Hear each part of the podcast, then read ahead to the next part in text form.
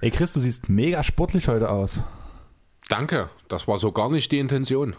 Vor allem dieser, dieses Eispack auf deinem Knie erinnert mich sehr stark an John Wall, muss ich sagen. Das war so überhaupt gar nicht meine Intention. Dafür ist mein Gesicht nicht so rund wie das von John Wall. Wolltest du eher wie Dwayne Wade aussehen?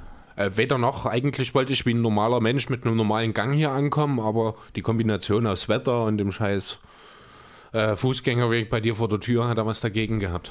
Und vor allem meine Badmatte. Weil die Und nie, die noch darüber hinaus, genau. Weil die ist nicht rutschfest, hat Chris gesagt. Das ist eine Tatsache, ja.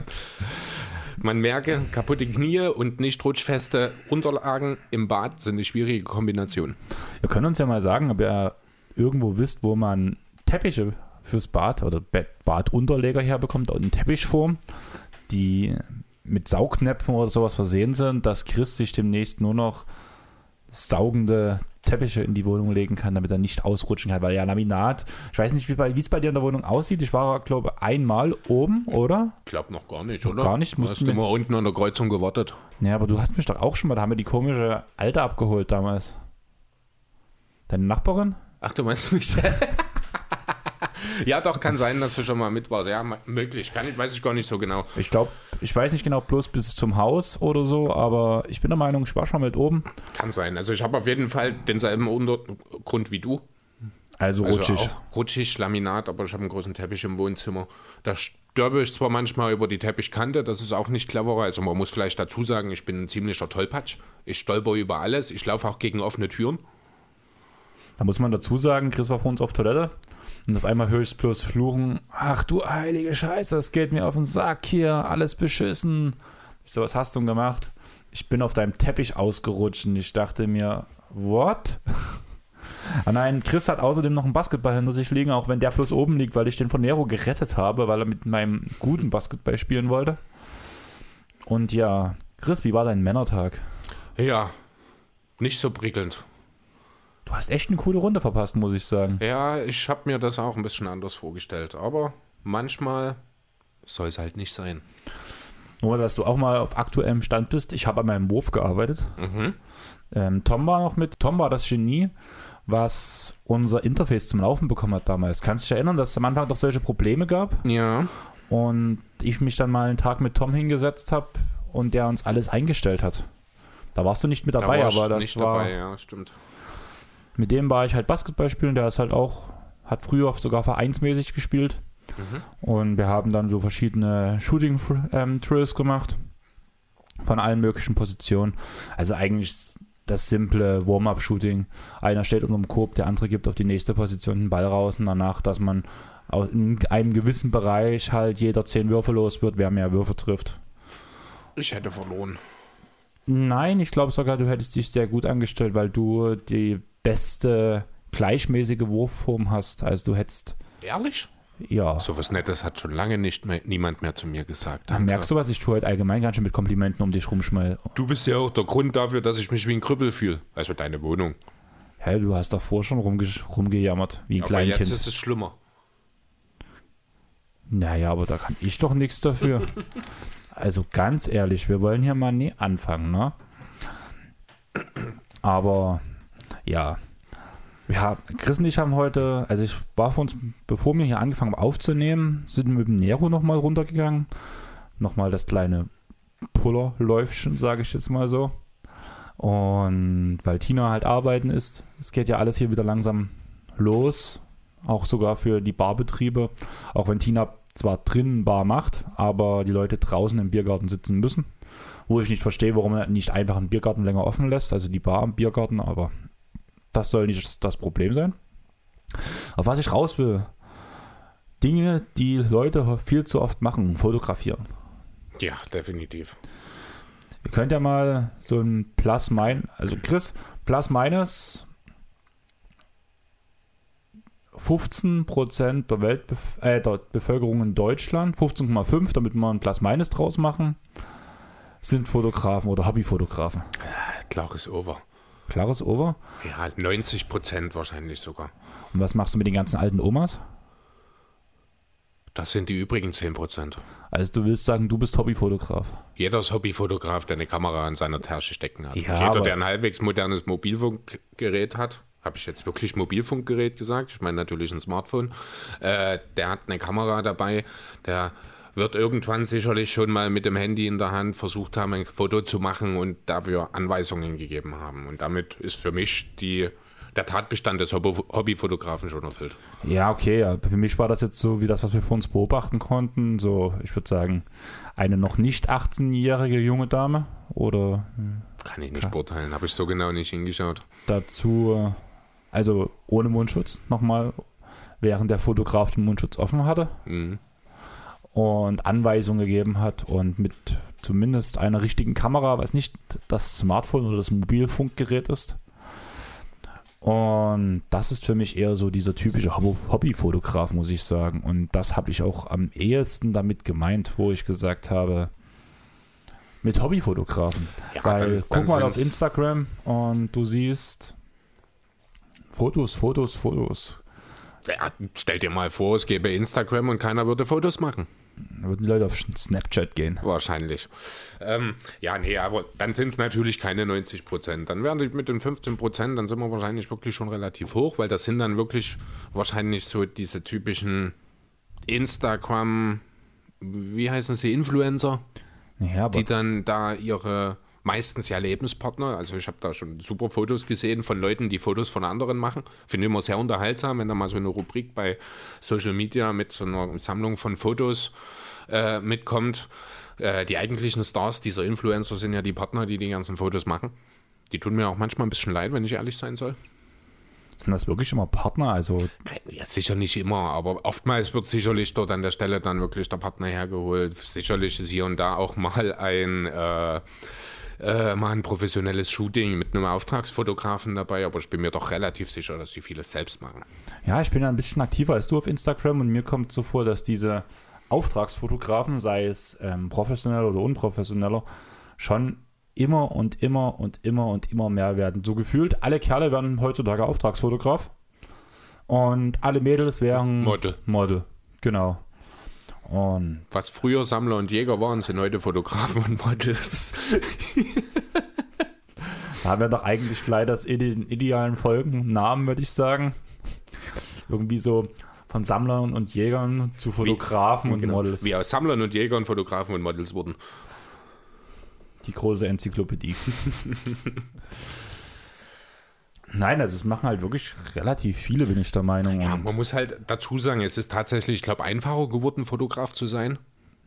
Grundsätzlich, ne? Also man muss halt auch wirklich sagen, mit einer guten Smartphone-Kamera, ich habe das äh, Galaxy S10, das ist ein, eine wirklich gute Kamera drin, damit lassen sich schon auch wirklich sehr, sehr schöne Fotos machen. Das ist natürlich noch nicht zu vergleichen mit einer professionellen Spiegelreflex oder sowas. das Ah, so ist, war das Wort. Ich habe überlegt, was das war. Für, Ah, Spiegelreflex hat dir gefehlt, alles klar, okay. das ist so wie Heuschnupfen. Ne, natürlich ist da schon die Qualität nochmal ein bisschen was anderes, aber trotzdem hat halt wirklich jeder, der ein bisschen mit der modernen Zeit geht und ein Smartphone in der Tasche hat, der hat eine halbwegs brauchbare Kamera dabei ähm, und kann halt auch gute Fotos machen. Und dann ist natürlich der Weg zum Hobbyfotografen entsprechend einfacher geworden. Ja, auf jeden Fall. Aber du hast vor uns den Punkt Influencer angesprochen. Ihr merkt schon langsam, es gibt nicht so viel zu erzählen über die NBA. Ein paar Themen haben wir, ein paar traurige, ein paar schöne, aber lass uns erstmal normal reden. Thema Influencer. Du weißt doch, Tina, so riesen Gronk-Fan, also Gronk müsste ja, ich würde sagen, mittlerweile zumindest alles, was unser, unser Alter ist, schon zumindest Aber ein mir, hast du, äh, da muss ich mal ganz kurz unterbrechen. Hast du Montana Black gekannt? Nein. Okay, da bin ich schon mal sehr beruhigt. Also ich muss ehrlich sagen, der Name Montana Black sagte mir was. Also ich habe diesen Begriff schon mal gehört. Und das, das war gerade wieder Das das war mal wieder mein Telefon, das obligatorische, nicht lautlos gestellte. Die Bayern haben also 5-2 gegen Frankfurt gewonnen. Herzlichen Glückwunsch. Ähm, ja, und dadurch, dass Tina ja so ein riesen Gronk-Fan ist, Gronk nun als Influencer, als Gaming-Influencer, ähnlich wie Montana Black, hat immer mal von einem Monte gesprochen, der dieser Montana Das Black ist, ist. wohl der, ne? Also Genau, ich das habe ist das, der. wirklich auch nur durch diese Geschichte mit Böhmermann und Schulz, also ja, die haben ja fest und flauschig, ich habe es, ich glaube sogar selber gehört, haben da irgendwie die Fans von Montana Black in die rechte Ecke gestellt, wenn mich alle, wenn ich es richtig in Erinnerung habe. Ich habe mich die ganze Zeit gefragt, von wem reden die denn da überhaupt? Irgendwann kam, da habe ich dann einen Bericht darüber gelesen, wo dann auch drin stand, dass ja man direkt Olli Schulz und Monte, Monte wird er genannt, ne? dass sie direkt telefoniert haben und alles und was das für ein Typ ist. Und dann wusste ich auch, warum ich den Kerl nicht kenne. Ähm, ja, also Quank, um wieder auf deinen Punkt zurückzukommen, der Name sagt mir natürlich was, hat nicht nur mit der NFL zu tun. Ähm, aber ja, also ich kann mit solchen Gaming-Streamern nicht allzu viel anfangen, das weißt du. Deswegen, also ich habe, ich glaube, mal ein paar Minuten hier mit euch gesehen, ansonsten noch nicht viel. Also er tut halt jeden Freitag einen Stream machen, geht meistens sieben bis acht Stunden so in der Dreh, wo ich mir Okay. auch jedes Mal sage, wow. Krass. Und die, er tut immer viel quatschen, halt auch so, so wie wir jetzt gerade quatschen über Gott und die Welt und über alle möglichen Dinge. Unter anderem haben sie am Freitag auch über Montana Black, Olli Schulz und Jan Böhmermann geredet. Aber was ich raus wollte, es gab in letzter Zeit einen riesen Hype um Bibis Beauty Palace. Sagt dir das was? Leider ja. Also der Name, ich habe auch schon mal ein Bild dieser Bibi gesehen, weil die, es gab mal vielleicht ein Jahr oder zwei her oder sowas, da war die mal eine größere Nummer, würde ich behaupten wollen. Keine Ahnung. Vielleicht habe ich auch einfach bloß alles, was mit ihr zu tun hat, ausgeblendet. Glaub mir, also sie hat so eine Führung durch ihr Haus gemacht. Mhm. Die muss noch eine große Nummer sein. Okay. 500 Quadratmeter, drei Etagen, Pool, Sauna. Also ganz ehrlich, what the fuck. Also so ein bisschen steril alles. Also wäre Und das wahrscheinlich. alles mit Hilfe eines Hobbyfotografen. Nein, mit ihrem Freund, der ebenfalls Influencer ist. Ah ja, okay. Das ist wahrscheinlich dann Grundvoraussetzung schon in Und dem sie Zusammenhang. hat dann auch irgendwie so erzählt, dass sie äh, danach ein zweites Video machen, wo ihr Freund durch die Wohnung führt. Was ich aber ziemlich krass fand, also klar, 500 Quadratmeter ist zum einen eine Hausnummer, mit, ein- mit Pool und allem drum und dran ist eine Hausnummer, Mhm. aber mit, muss was man leider sagen muss, Gitterstäben rings um das gesamte Haus. Zäune, also einfach Metall, Schutzvorkehrungen. Metallzäune, genau, Okay. als Schutzvorkehrung. Ja, das wird sicher auch seine Gründe haben, das kann Genau. ich mir vorstellen. Es hat selbst Gronk erzählt und hat er auch gesagt, also viele machen sich gerade so ein bisschen drüber lustig, dass das halt war, aber selbst Gronk und er sind in Anführungsstrichen ein Kerl. Was, er hat es selber gesagt, was ist, wenn sie halt dann doch mal im Bikini am Pool sitzt und dann mal ein Gramm zu viel oder ein Gramm zu wenig und danach die Leute von der Straße fotografieren, Klatschpresse. Muss ziemlich heftig sein. Also ich habe ziemlich geschluckt. Ja, Also klar, riesenkrasse, geile Wohnung, aber keine Ahnung, da wäre ich wieder bei dem Punkt, was ich am Mittwoch mit Felix beredet habe, ob, ich- ob du lieber da- das Leben von Michael Jordan leben würdest, mit allem für und wider, oder lieber dein eigenes Leben. Und eigentlich kann man fast sagen, lieber das eigene Leben. Es ist unheimlich schwer abzuschätzen, was wirklich an Druck und so auf die Leute einprasselt, wenn du so in der Öffentlichkeit stehst. Ich glaube, also für mich wäre es definitiv nichts. Ich würde das, ich glaube, überhaupt nicht machen wollen. Ähm, von daher bin ich mit meinem Leben, was das angeht, erstmal soweit wirklich zufrieden. Und nee, kannst mir echt nicht vorstellen, so dieses konstante, dauerhafte Mediengebrassel auf mich dann äh, über mich ertragen zu lassen zu müssen, das ist nicht meins. Das kann Es muss halt auch vorstellen. nicht unbedingt bloß die Medien sein. Es hat Kronk erzählt, wo er dann halt so Fallbeispiele. Bis jetzt ist von jeder seiner Wohnungen die Adresse irgendwie an die Öffentlichkeit gekommen und sei es Mhm. der Pizzaboot oder irgendwie was anderes, wo es dann weiter erzählt wurde. Und da muss auch mal ein Vorfall in einer ehemaligen Wohnung gewesen sein, dass über elf Stunden acht Mädchen im Treppenhaus gewartet haben und immer sobald eine Wohnungstür aufgegangen ist, zu der Wohnungstür gerannt sein müssen und geguckt haben, ist es jetzt Kronk? Ist es völlig, Erik? völlig irre. Und danach halt dementsprechend dort quasi gecampt haben und das verlassen haben mit Müll und allem drum und dran, was alles nicht mitgenommen wurde. Alter Schwede, das ist verrückt, das ist Und- so krank. Und wenn man halt überlegt, ja, also Kronk hat seine Follower und wenn man dann so einen Stream guckt, wo dann trotzdem wo so 200.000 Leute diesen Stream zugucken, Dann sind dann schon ein paar le leicht gestörte, sage ich mal, dabei, die dann halt die Grenzen nicht mehr ganz so einzuhalten müssen. ja, aber ich finde auch diese Hörer, äh, diese Zuschauerzahlen so mega krass. Das ist Also, schon ordentlich, ja, sicher, aber ich meine, was hat denn eine TV-Sendung, eine gut laufende TV-Sendung vor ein paar Jahren noch an Einschaltquoten gehabt? Da haben wir über die Millionen gesprochen. Es ist unheimlich schwierig einzuschätzen oder das in irgendeiner Form in Verhältnis zu setzen, muss ich ehrlich sagen. Irgendwie, ja, 200.000 ist viel, ohne Frage, definitiv. Aber es fühlt sich irgendwie nicht so an. Ich finde eigentlich man- schon, weil Ah, Ich weiß, also für mich ist diese ganze YouTube-Streaming-Szene so bis zu dem Maximalalter, was eigentlich uns betrifft und alles darunter und der Großteil ist dann so zwischen 14 und 20, bin ich der Meinung. Und damit tust du so viel schon mit einmal aussieben, während zum Beispiel so ein typisches RTL-Programm, von die, wo diese Millionen waren früher zum Beispiel. Also RTL jetzt Also ich hoffe mehr, mal nicht, dass es RTL war, aber okay. dann halt Pro 7 mit Schlag den Rab oder sowas.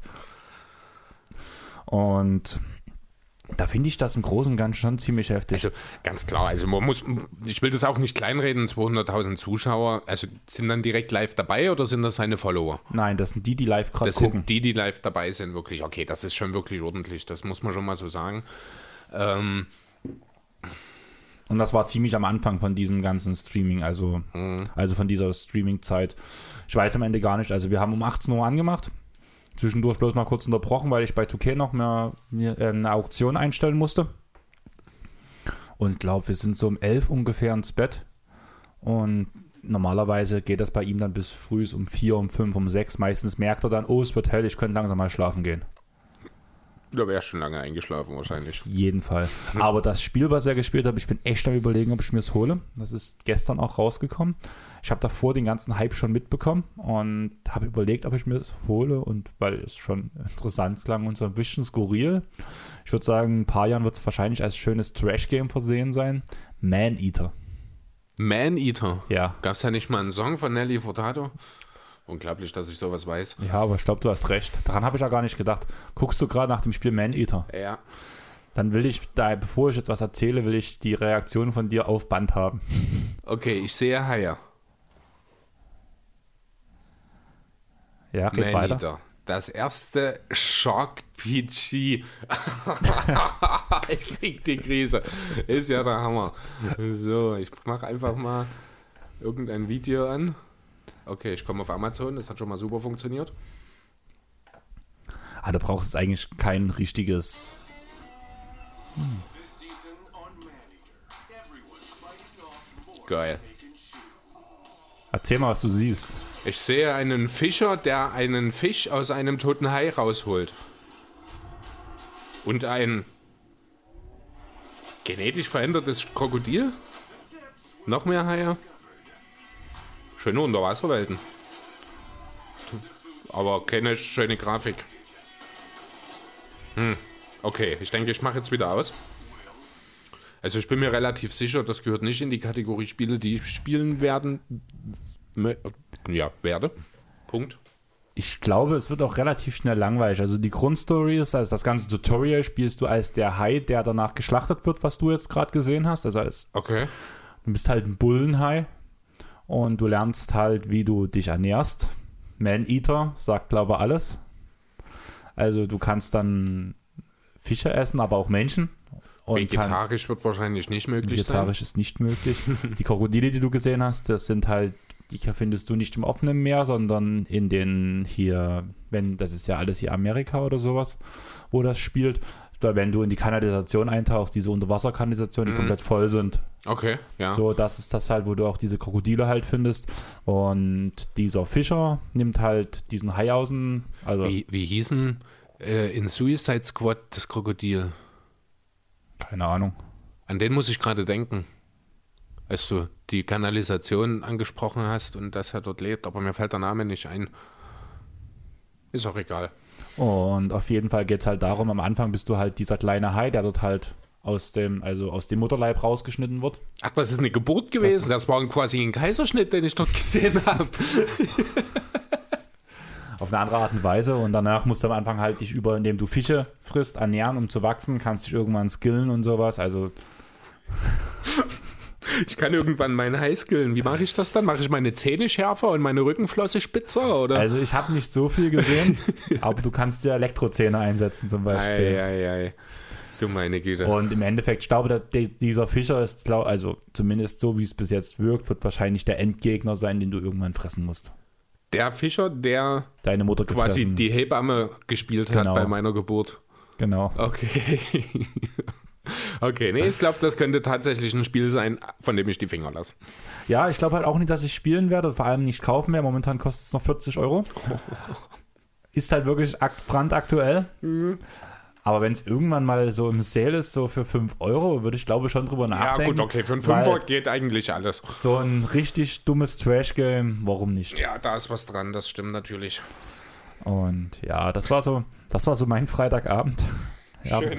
wir haben Influencer-Wohnungen angeguckt.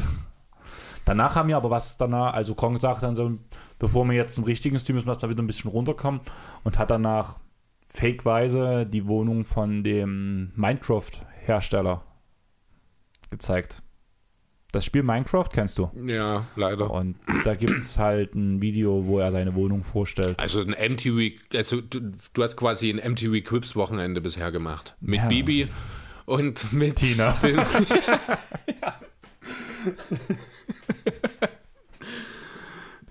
ja, schön. Und hat er eine schöne Wohnung gehabt, der Minecraft-Mensch? Drei, vier, fünf Autos in der Wohnung stehen im Wohnzimmer. Was? Wie bitte? drei, vier, fünf Autos im Wohnzimmer Ja, stehen. gut, hat er mit seinem Computer selber programmiert wahrscheinlich. in Blockgrafik. genau. Nein, also es ist mega krass. Also, wenn ich mir halt überlege, wie viel Dollar diese Menschen haben müssen. Also, Tina hat dann mal geguckt, die Wohnung hat einen Wert von 1,8 Milliarden Dollar. Milliarden. Milliarden. Sicher, dass das eine Wohnung ist? Ist das vielleicht schon eher ein Haus? Ja, Beziehungsweise Haus. Milliarden? Ja, wir reden von einem Haus. Wir Also- reden vom Haus mit einem riesen Grundstück mit Pool dran und allem drum und dran. Weil so, wir hatten ja vor ein paar Wochen über Anthony Davis Haus in L.A. gesprochen, dass er für, ich glaube, 8 Millionen verkaufen will. Und wenn du ja jetzt noch mal locker 3 Nullen mehr oder weniger fast dranhängst, das ist schon, also der hat ja quasi den ganzen Bundesstaat, muss er ja schon fast besitzen. Also, ich kann bloß den Wert sagen, den Tina mir vorgelesen hat. Okay. Also, ja. wenn es Beschwerden gibt, schreibt meiner Freundin. Aber Wir schreiben die Nummer mit in die Episodenbezeichnung.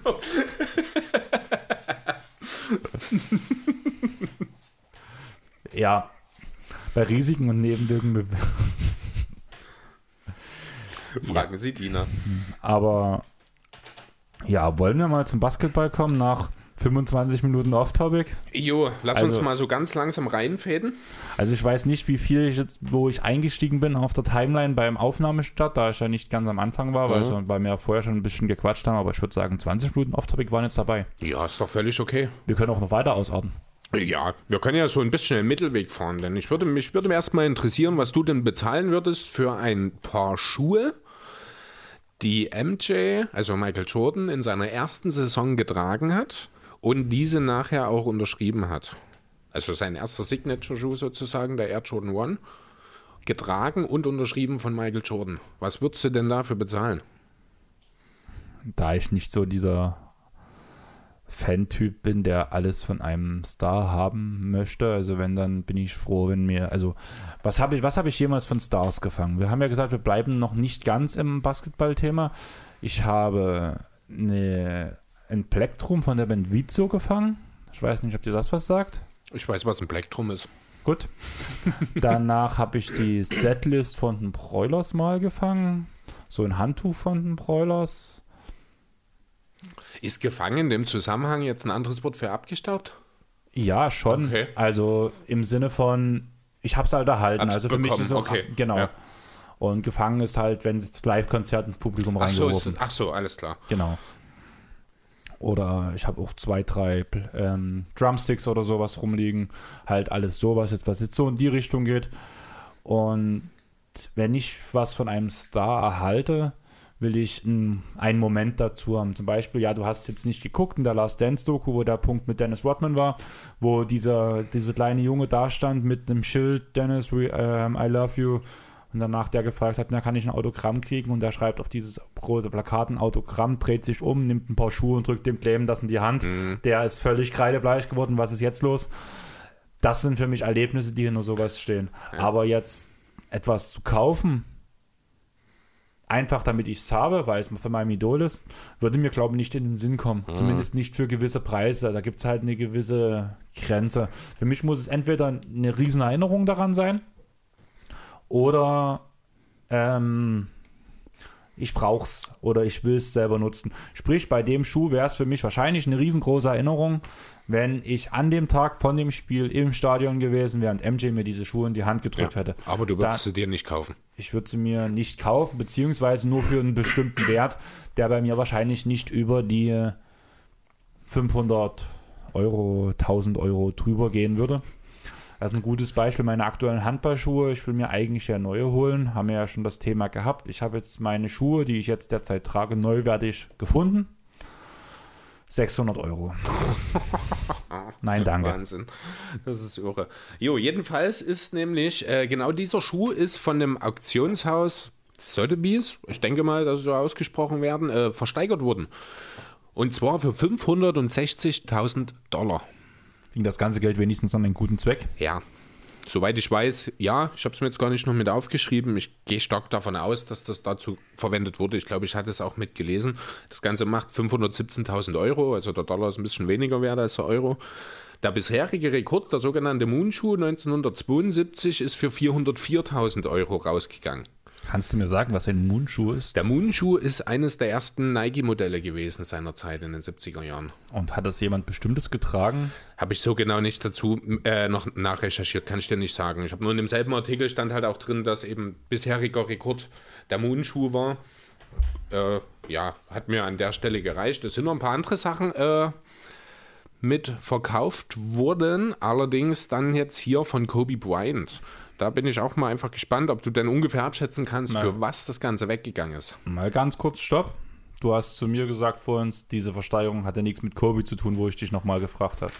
Da habe ich auch davon geredet. Jetzt rede ich über was anderes. Aber das ist dieselbe Versteigerung, Nein. oder? Okay, gut. Dann hast du bloß diesen Namen Kobe. Dann, vielleicht habe ich mich etwas unklar ausgedrückt. Das ist durchaus möglich, ja. So, und zwar, was haben wir denn hier? Und zwar wurde versteigert unter anderem der Championship-Ring, den Kobe seiner Mutter gegeben hat. Was denkst du, wie viel ist der wert gewesen? Eine halbe Million. Oh, da bist du sehr, sehr weit oben. 193.000 Dollar. Hab mir jetzt nicht nochmal in Euro umgerechnet, müssten so 185 ungefähr sein. 1000. Ja, natürlich. Zu 105. So 185 Ach, Euro, Euro, ja. dann hätte ich vielleicht den Ring auch genommen.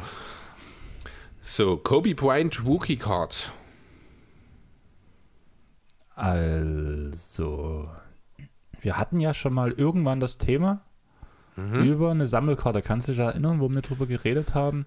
Wo Dunkel. wir gesagt haben, das war eine andere, das war aber eine, also schon eine spezielle, die lag bei 13.000 ungefähr. Dadurch, dass jetzt noch so ein bisschen wahrscheinlich mit dem, also äh, wir reden jetzt über Kobe, ne? Wir reden jetzt über Kobe. Alles genau. auch Kobe-Artikel. Ja. Ist kein MJ, aber trotzdem, jetzt mit dieser Hintergrundgeschichte kann man das, glaube ich, verdoppeln den Werden. Dann würde ich sagen, sind wir bei 33.000, weil noch ein bisschen mehr drauf kommt. 110.400 Dollar. Krass. Für ein kleines Stück Papier. Ist da irgendwie eine Unterschrift drauf oder ein Stück Trikot oder so? Steht nur Kobe Bryant Rookie Card da. Ich denke, das wird wohl keine Unterschrift. Oder ja, vielleicht ist eine Unterschrift drauf, das weiß ich nicht genau. Was haben wir hier noch? Die Schuhe, die Kobe im letzten Spiel der 2001er Finals getragen hat. Wie teuer waren Michael seine? Michaels Schuhe sind für 517.000 Dollar weggegangen. Dann sage ich 483.000. 67.200. Also irgendwie liege ich mal völlig daneben. Also das ist aber auch wirklich Wahnsinn, muss ich sagen, während Jordans Schuh wirklich für eine unglaubliche sechsstellige Summe weggeht und Kobe kaum 10% dessen ausmacht. Gut, da es ist natürlich nochmal ein bisschen Unterschied, hier steht jetzt nichts von unterschrieben dabei. Weiß ich nicht, ob Kobe seine eigenen Schuhe damals unterschrieben und im Regal stehen hatte und weiß auch nicht genau, welchen, vor welchem Hintergrund jetzt diese Auktion stattgefunden hat. Na, bestimmt doch über diese Kobe Foundation, die äh, seine Frau mitsamt Also Kindern. da geht es auf jeden Fall, gehen die Erlöse gehen dahin, das ist richtig. Aber keine Ahnung, also wo die herkam, ne? Also gut, der Ring natürlich, der ist von der Mutter. Das steht ja mehr oder weniger da, wo diese Karte, ob die bei Kobe in der Wohnung stand, ob die jetzt Vanessa mit freigegeben hat oder ob es, keine Ahnung, gibt es schon sowas wie ein leichtes Kobe-Museum, sage ich mal, vielleicht irgendwie im Rahmen seiner äh, dieser Mamba and Mamba Sida Sports Foundation. Wobei, die ist ja noch relativ neu. Keine Ahnung. So, einen haben wir noch. Und zwar Scorsers Sheet mit Signature vom Kobis 21 äh, 81-Punkte-Spiel. Jetzt muss ich selber mal ganz kurz schauen, was das heißt. Ich hätte es mir vielleicht doch vorher mal anschauen sollen. Also ich tue euch kurz unterhalten in der Zeit. Nero liegt hinter uns. Völlig am Ende, würde ich sagen. Also ich war drei Stunden mit ihm draußen. Ach, ja. Entschuldige. Und du darfst. wenn er nicht blinzeln würde, würde ich sagen, er ist tot. Ja, er ist sehr, sehr gemächlich unterwegs mittlerweile. Jetzt, wo Chris ihn anguckt, hat er sich sogar bewegt. Ja, aber er hat nicht zurückgeguckt. Jetzt ist Chris traurig und weint. Ja.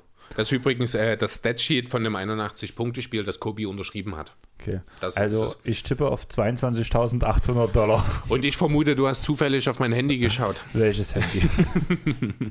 Ja, aber Wahnsinn, was hier für Geld gemacht werden kann, ne? Wahnsinn, dass ich das erraten habe. Ja, ja natürlich. Das kaufe ich dir auch total ab. Ich habe darauf gewotet. Was denkst du, warum ich den Betrag weiß? Glaubst du, Spencer Dinwiddie hat auch mitgemacht? Der will seinen Vertrag verkaufen. Ja, er wollte es.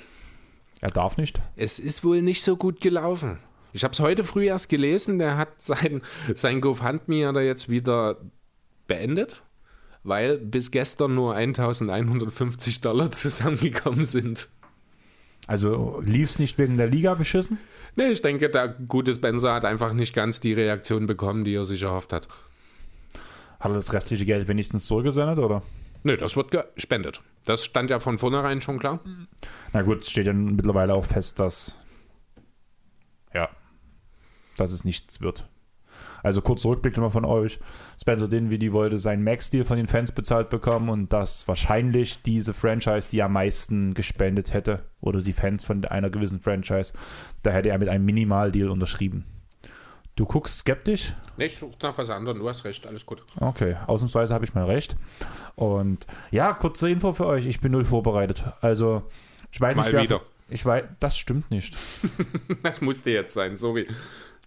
Ich weiß nicht, wie, ob, wer von euch gemischtes Hack hört. Ich fühle mich so wie Tommy in der letzten Folge.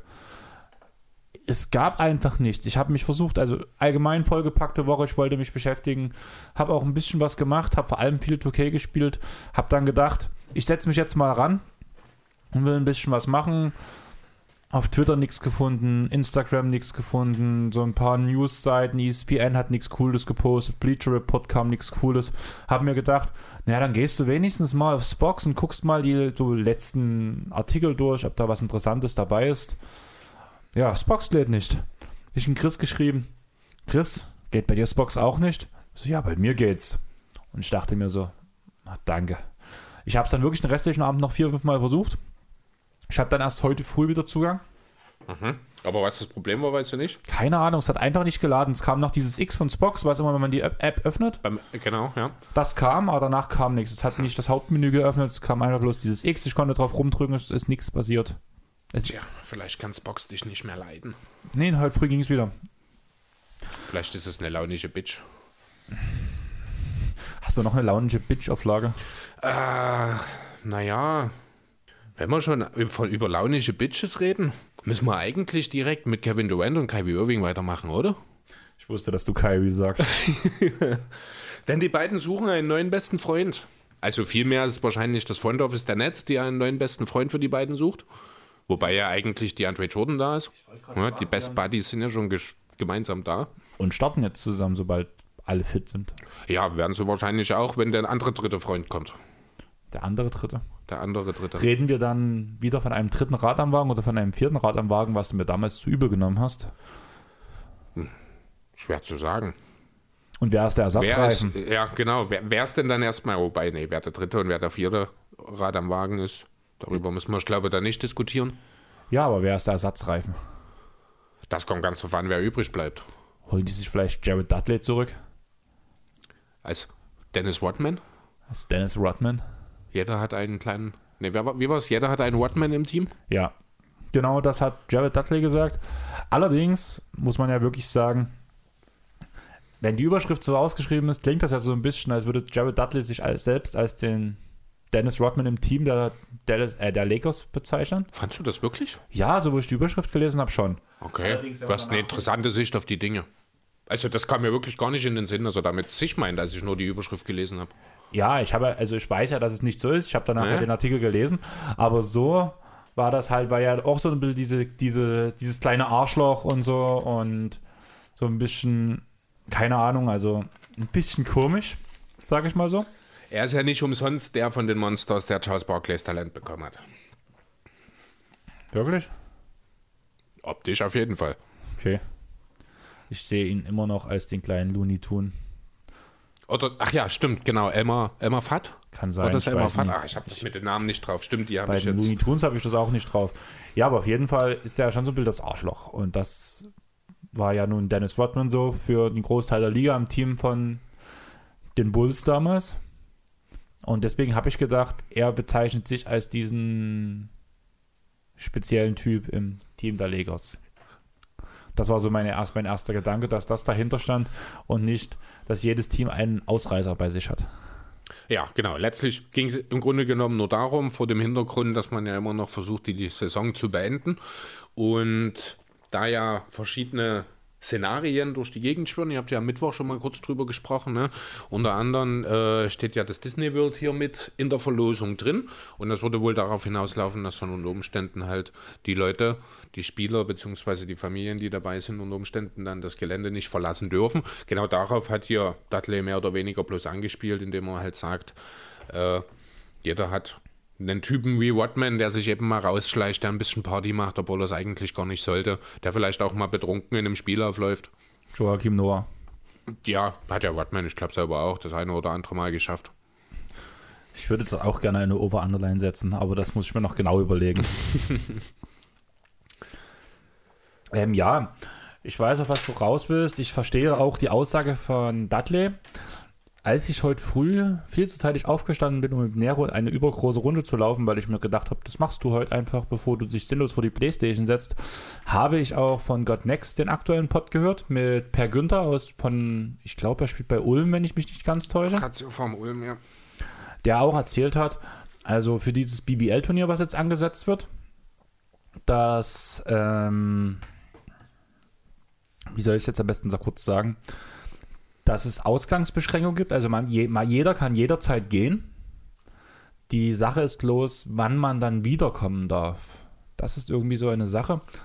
Also man kann auch, wie, man kann auch wiederkommen während des Turniers, wenn man immer einmal gegangen ist. Wir reden von dem BBL-Turnier jetzt? Genau. Okay, also ich habe relativ klar von Quarantäne gelesen in dem Zusammenhang. Ich habe jetzt nichts von Ausgangsmöglichkeiten mitgelesen eigentlich. Naja, das, das, diese, diese Ausgangsmöglichkeiten müssen relativ tricky sein. Ich könnte mir vorstellen, er ist auf nichts genaueres eingegangen, dass man dann sich nochmal zwei Wochen von allen Spielern abschotten müsste am Ende danach, wenn man von außen wieder rein möchte.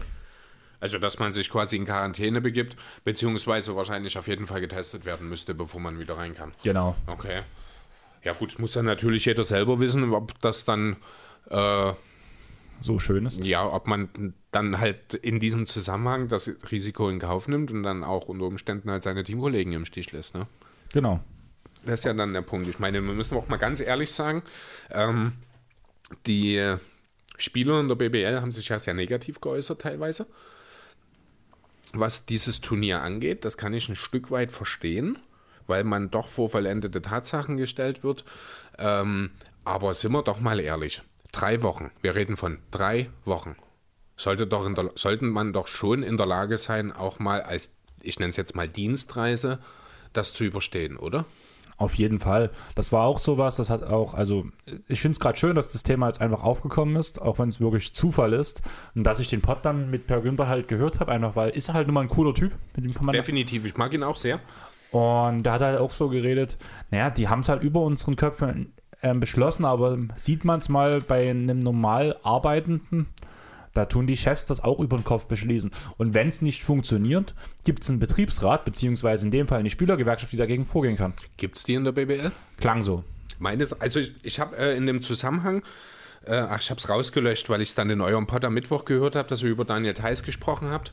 Ähm, er hat sich ja auch in dem Zusammenhang geäußert und Verständnis für die Spieler aus der BBL ge, äh, ja, kundgetan, hat aber in dem Zusammenhang auch was gesagt. Ich habe den genauen Wortlaut nicht mehr im Kopf, so wie aber den Spielern in der BBL würde eine Spielergewerkschaft gut tun. So in die Richtung hat er was gesagt. Deswegen bin ich mir da nicht sicher, ob es da wirklich was gibt. Oder war es vielleicht, dass sie keine Spielpflicht bekommen, dass sie nicht spielen müssen, wenn halt das der Fall sein sollte? Das Irgend, irgendwie sowas. Auf jeden, Ja. Fall, auf jeden Fall hätte es halt Möglichkeiten gegeben, dass halt, wenn alles, wenn einer überhaupt nicht will, dass man dann halt auch dagegen hätte vorgehen können. Okay. Hm.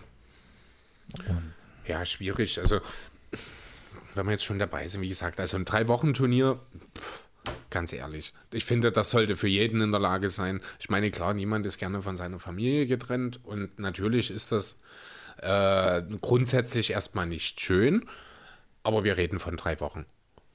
Ja, aber also ganz ehrlich, ich hoffe einfach, dass das keiner meiner Chefs hört. Aber ich, du hast erzählt, du hast in deiner Ausbildung einen Auslandsmonat machen müssen.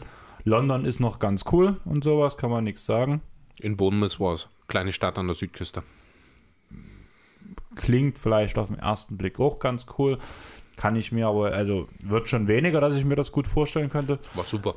Bei mir ist es ja im Werk, dass wir der Jahrgang, der nach mir kam, also wir waren der letzte Jahrgang, der ohne Außenwerke, also man halt sehen, dass mein Werk hat noch mehrere Unterwerke, beziehungsweise sind die alle gleichwertig gestellt, aber wir sind von der ähm, Arbeit, Mitarbeiterzahl schon das Größte und das Wichtigste und die den meisten Umsatz bringen und so. Aber ist ja jetzt ist immer so ein Austausch von den Azubis halt vorgesehen, wo man dann einen Monat oder sowas in ein anderes Werk gehen muss.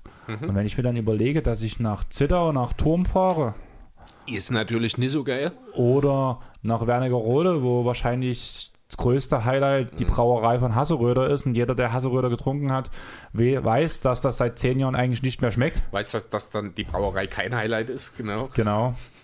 Und ja, ganz ehrlich, also dann ich halt, wäre ich dort äh, reingekommen, ich glaube, ich hätte mich krank schreiben lassen. Ach komm. Doch. Also ganz ehrlich, du hättest auch mal für vier Wochen hättest du das auch überstanden. Jetzt mal im Ernst. Dann, Oder bist du wirklich so eine Mimose? ich bin so eine Mimose, einfach aus dem Grund, weil ich nicht bloß meine Arbeit habe. Ich habe mir mein Handball hier aufgebaut, wo ich zu dem Zeitpunkt dann auch noch Trainer gewesen wäre. Ich habe äh, mein DJ-Gewerbe, wo ich darauf angewiesen bin, dass ich mindestens ein, zweimal pro Monat in der Woche auflege und drei, viermal am Wochenende auflege. Wenn du dann ein, zwei, drei Monate, wie es teilweise ist, raus ist, bist. Thema Außenmontage Ja. ist bei uns ja auch ein ganz großes Thema. Damit tue ich mir mein zweites Standbein kaputt machen. Und Okay. deswegen finde ich, sollte schon immer so eine Auswahlmöglichkeit, ob das der Fall ist oder nicht sein. Ja, gut, du bist da vielleicht aber auch, würde ich behaupten wollen, mal in einer etwas besondereren Situation, sage ich mal, was alleine schon deine DJ-Tätigkeit angeht. Ähm, nichtsdestotrotz reden wir hier von Sportprofis, die nicht schlecht bezahlt werden. Sicherlich nicht wie ein Fußballprofi, aber ich denke, als Basketballprofi in der ersten, Fu äh, in der ersten deutschen Basketball-Bundesliga verdienst du gut genug. Ähm, dann ist es ja auch nicht so, dass dieses Turnier in Zittau oder irgendwo stattfindet, sondern in München. Ja, aber dürfen die raus? Das weiß ich. Das Die werden unter Quarantäne in irgendeiner Form gestellt. Wie das genau aussehen soll, also die werden sicherlich, gibt es einen Hotelkomplex in der Nähe des, oh, wie heißt das Stadion, wie heißt die Halle? In München, ist auch egal. Ist es der Audi-Dom? Egal. kann sein. Was Per gesagt hat, ist, dass in dem Hotel alles einzeln, jeder ein Einzelzimmer hat. Mhm. Es gibt Gemeinschaftsräume, einfach weil ja alle unter Quarantäne sind, sprich, die können sich ja alle knutschen oder Genau. flachlegen, wie sie wollen. Und jeder hat eine Playstation. Und das ist der Grund, wegen der Internetfunktion der Playstation, dass das Hotel erstmal die ähm, WLAN-Verbindung aufgebaut hat. Dass das erstmal aufstocken musste. Genau. ja, gut, das glaube ich. Zehn Teams mit jeweils, ich weiß nicht, was wären die für eine Armada? Um die 50 Leute pro Team wird da wahrscheinlich gar nicht reichen. Da muss dann entsprechend wirklich ordentlich Internetverbindung dann auch wirklich da sein, damit das funktioniert für alle. Das stimmt wohl. Wenn sie alle Black Ops gegeneinander spielen wollen. Ja, 2K oder FIFA online. Jeder spielt, ja, stellen sie Teams und jeder spielt sich selber. Ein paar Teams gibt es ja von der Euroleague. Ich weiß gar nicht, was ist an den Deutschen dabei? Ich glaube Bayern, Alba, Brose wahrscheinlich noch. Prose noch. Sind nicht alle Euroleague-Teams dabei? Weiß Sogar? ich nicht. Da wäre ja Ulm auch dabei, oder? Kann sein, ich, weiß- ich habe keine Ahnung. Ich habe auch noch nie nachgeguckt, um ehrlich zu sein. Ja. Was ich auch noch interessant finden würde, ist, was Zero erzählt, was ich echt jetzt schon eine Weile überlege. Du hältst mir ja so vor, dass ich das mein Team bei 2K spiele. Dass ich, Ich halte es dir nicht vor, ich sag nur, ich habe kein Interesse daran. was ich echt überlege, ist, ob ich wie Zero mal eine Liga anfange in der WNBA. Ob ich damit mal eine Saison spiele. Einfach mal Interesse halber. Interessant wäre es auf jeden Fall, ja. Also, weil man zumindest mal dann Namen kennenlernt. Ja, das stimmt. Und Kannst ja dann bei, beim nächsten 2K anfangen, dann hast du ein paar deutsche Leute dabei. Ja. Vielleicht wartest du da einfach noch ein paar Monate bis zum Herbst. Weißt du da eigentlich, ob's, also ich, das ist auch wieder bloß so Hörensagen, was ich gehört habe. Ich glaube, die WWE oder was, der NHL oder was auch immer, bringen kein neues 2K raus für die nächste Saison, weil das alles noch nicht so klar ist, wie es weitergeht.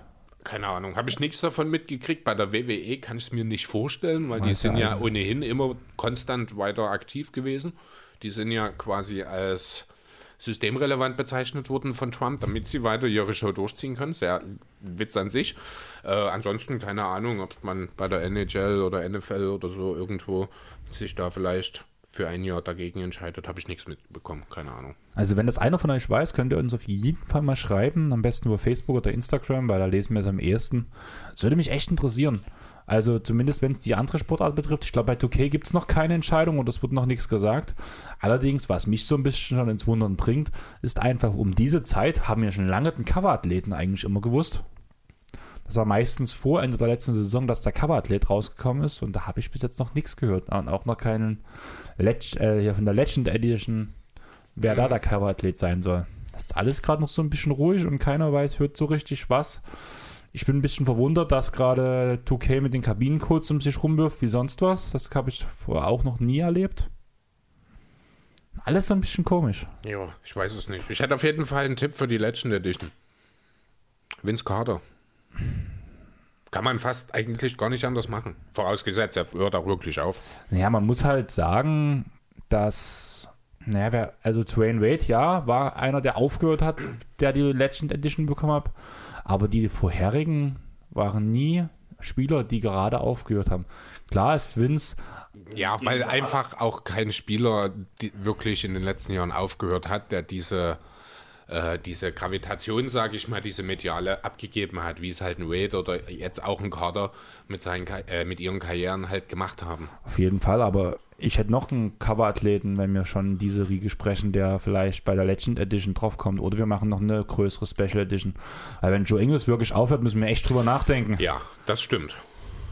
Dann muss man auf jeden Fall irgendwo nochmal ein ordentliches Joe Ingles 2K-Cover herbekommen, ja. Also ich will jetzt nichts sagen, aber wolltest du gerade darauf anspielen oder? Äh, eigentlich nicht, nein. Ich wäre eigentlich gern noch kurz in Deutschland geblieben. Aber wir können ja erstmal kurz über Ingels sprechen. Wir sind ja jetzt eh so ein bisschen ins Corona-Thema reingeschlittert, mehr oder weniger. Also, was denkst du, was bekommt er für ein Cover? Ja, eins ohne Stirnband auf jeden Fall. Was hältst du davon, wenn wir ihn einfach bei 2K weglassen äh, auf dem Cover und auf dem nächsten Landwirtschaftssimulator drauflegen? legen? ja, das hätte auf jeden Fall was. Irgendwie so mit Spaten Wo er dann, ne, wo er dann äh, keine Ahnung, in Dreier in die äh, in den Mähdrescher wirft oder sowas. Die großen Heuballen. ja, genau. Nein, zurück zum ernsten Thema. Joe Ingles denkt ernsthaft über ein Karriereende nach. Ja, nachvollziehbar, oder? Bevor wir gleich nochmal die Umstände nennen. Also wir haben ja im Vorgespräch kurz drüber geredet. Ich spiele jetzt seit zwei Jahren Fantasy, beziehungsweise wir beide spielen seit zwei Jahren Fantasy. Vor zwei Jahren, oder besser gesagt vor drei Saisons, hat er ja eine Bombensaison gespielt. Und ich habe mir gedacht, den Jungen brauchst du. Habe ihn, glaube ich, glaube, an Nummer 8 oder 10 oder sowas gepickt gehabt danach. Also nicht diese Saison, sondern die Saison davor. Und da hat er schon mega enttäuscht. Klar, er hat sich im Laufe der letzten Saison wieder gefangen. Aber jetzt vor allem, seit Mike Conley da ist und alles so ein bisschen bergab geht, er kein Starter mehr ist, funktioniert es nicht so. Also tatsächlich ist die letzte Saison sogar die beste seiner Karriere gewesen. Also ich fand deine Aussage vorhin schon im Vorgespräch ein bisschen seltsam. Jetzt habe ich mir die Zahlen dazu nochmal aufgerufen. Also der hat die meisten Punkte in seiner Karriere, die meisten Assists, die zweitmeisten Rebounds aufgelegt. Er hat die beste Trefferquote aus dem Zweierbereich. Er hat solide 39 Prozent von draußen getroffen, was nur der viertbeste Wert in seiner sechsjährigen Karriere ist. Aber trotzdem noch ein guter Wert. Also ganz ehrlich, kann nicht verstehen. Vielleicht hättest du mit dem Kerl einfach ein bisschen mehr Geduld haben müssen. Ich wollte gerade sagen, vielleicht kannst du ja noch mal in die Saison direkt reingucken, ob der Anfang, aber ich glaube, das jetzt, das geht jetzt zu tief. Aber ich- der Anfang war auf jeden Fall richtig beschissen. Und ich weiß, dass ich mich irgendwann geärgert habe, dass ich ihn abgegeben habe. Allerdings, ich war ja letzte Saison Platz 2, glaube in der Gesamtwertung. Ja. Also der Liga, am Ende nach den Playoffs auch Platz 2. Und ich war froh, ihn abgegeben zu haben, weil sonst hätte ich am Anfang viele Spiele liegen lassen. Am Anfang möglicherweise, ja, das stimmt. Genau, darum geht es mir halt gerade. Und ja, ob er jetzt aufhören soll, keine Ahnung. Also ich weiß nicht, Ingles war doch, war der, war ja mal woanders als in Utah? Äh, ja, natürlich, bevor er in die NBA gekommen ist. Ja. Also seine NBA-Karriere besteht aus sechs Jahren Utah. Er ist ja. Ja. auch sehr spät erst in die Liga gekommen. Ja, aber bei ihm kann ich mir halt echt gut vorstellen, wieder in eine Situation reinzukommen und dass da ein paar Teams ähm, Hust, Miami könnte ich mir zum Beispiel ihn gut vorstellen. Die brauchen ihn jetzt aber nicht mehr, weil die haben genau diesen Spielertypen in Iggy ertradet im Sommer. Nee, nicht im Sommer, vor kurzem. Äh, ganz kurz, die ersten beiden Spiele von Joe Ingles in der 18er, 19er Saison mit 22 und 27 Punkten. Und danach? 9, 11, 7, 12, 13, 19, 4, 9, 6. Also ja, es war sehr schwankend am Anfang, auch die Quoten. Ja, gut, am Anfang hat er sehr gut die Dreier getroffen. Dann hat er mal, es geht er mal 0 aus 4, 1 von 6. Dann wird es mal ein bisschen hin und her. Ein bisschen streaky ist er gewesen am Anfang der Saison. Aber grundsätzlich war es jetzt auch am Anfang der Saison nicht wirklich so, dass Vielleicht hast du einfach bloß immer in den falschen Momenten auf ihn drauf geschaut und du hast immer dort die Spiele gesehen, die er nicht so gut war oder so. So, nach sieben Versuchen ist Prost. jetzt auch das Bier auf. Und ich habe mir meinen Matedeckel kaputt gemacht. Ach, das war das Problem, okay. Ja, aber also Joe Ingles hat, wo habe ich es stehen? Hier unten, genau, hat ein Radiointerview gegeben und hat dort halt äh, mal ganz kurz zusammengefasst gesagt, die Saison ist nicht wichtiger als meine Familie. Da gebe ich ihm grundsätzlich erstmal voll und ganz recht. Er hat nun nochmal ein bisschen eine gesonderte Situation. Zum einen ist seine Frau mit dem vierten Kind schwanger. Äh, zum anderen ist sein, eines seiner Kinder, ist der vierjährige Sohn, ich weiß nicht, in welcher Reihenfolge er da gerade steht, äh, ist ein Autist. Und deswegen ja schon von Grund auf von einem äh, schwächeren Immunsystem sozusagen gebeutelt. Und dann kann ich das natürlich umso mehr nachvollziehen, dass man dann als fürsorglicher Vater nicht das Risiko eingeht, sich mit tausend anderen Leuten in Disney World einzuzwerchen ähm, und halt, ja, ohne dass dieses Ansteckungsrisiko dann weg wäre. Ne? Das ist ja trotzdem noch gegeben. Habe ich das aber gerade falsch im Kopf? Heißt es nicht, wenn es keinen Restart gibt, denkt er übers Karriereende nach? Nee, bei WeStart.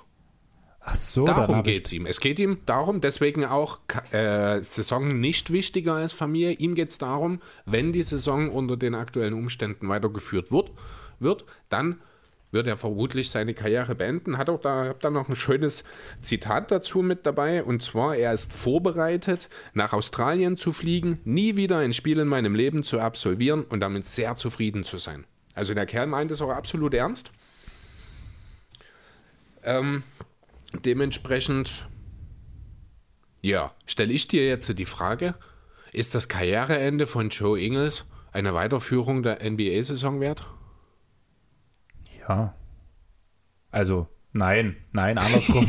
Jetzt, ich will Joe Ingles in der Liga behalten. Der Typ ist cool. Das wollen wir alle, ja. Also das wäre wirklich, wirklich schade. Also, natürlich kann ich es, wie gesagt, nachvollziehen, ich wenn er eine so denkt. Bronzestatue vom Utah Ähm, Stadion. Das wäre schon echt geil. Oder in der Mitte vom Salt Lake. Dort ist so ein bisschen. Das, ja, geil. Der dann so mitten im See aus der Ja, wie so ein Phönix aus der Asche kommt dann dort so diese Bronzestatue hoch, meterweit in die Luft ho hoch. Keine Ahnung, wie man die dann festmacht. Vielleicht gibt es ja Schwebetechnik bis dahin.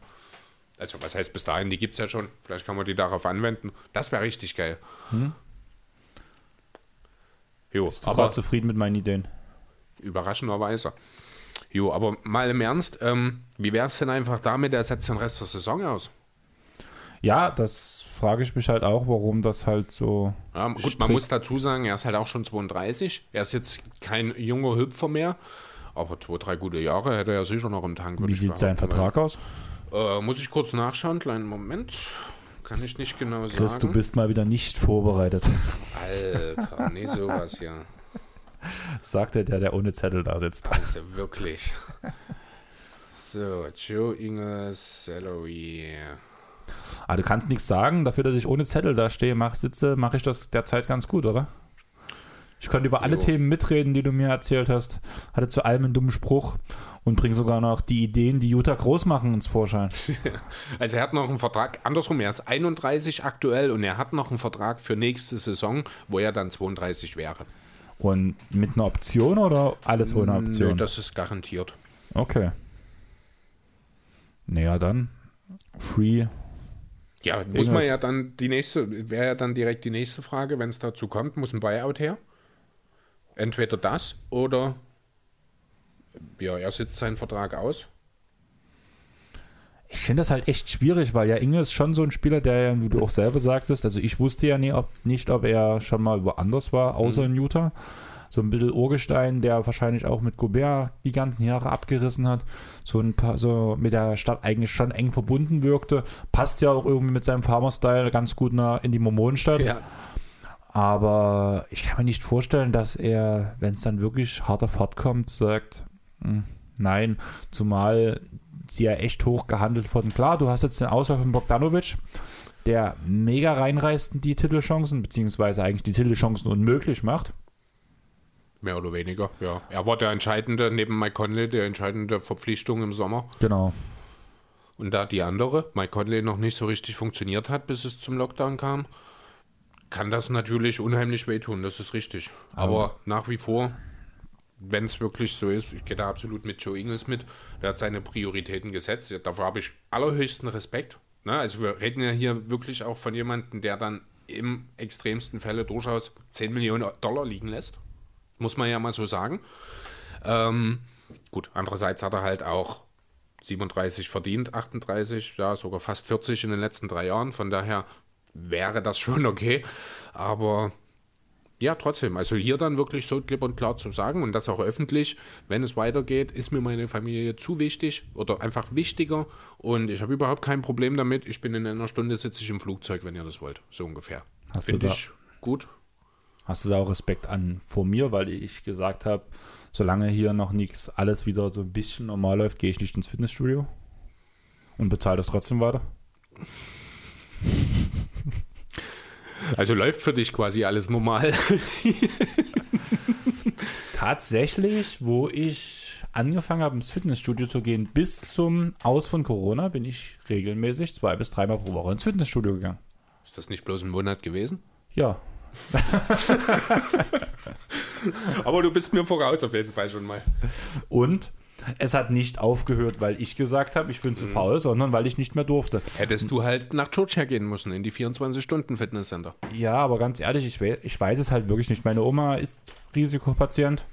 Mhm ab und zu doch mal einen Einkauf oder wenn sie mal was braucht. Wir haben letztens wieder Masken vorbeigebracht, damit sie was hat, falls sie doch mal spazieren geht oder sowas, weil wir gesagt haben, du gehst nur raus mit so einer Maske, einfach um sicher zu gehen.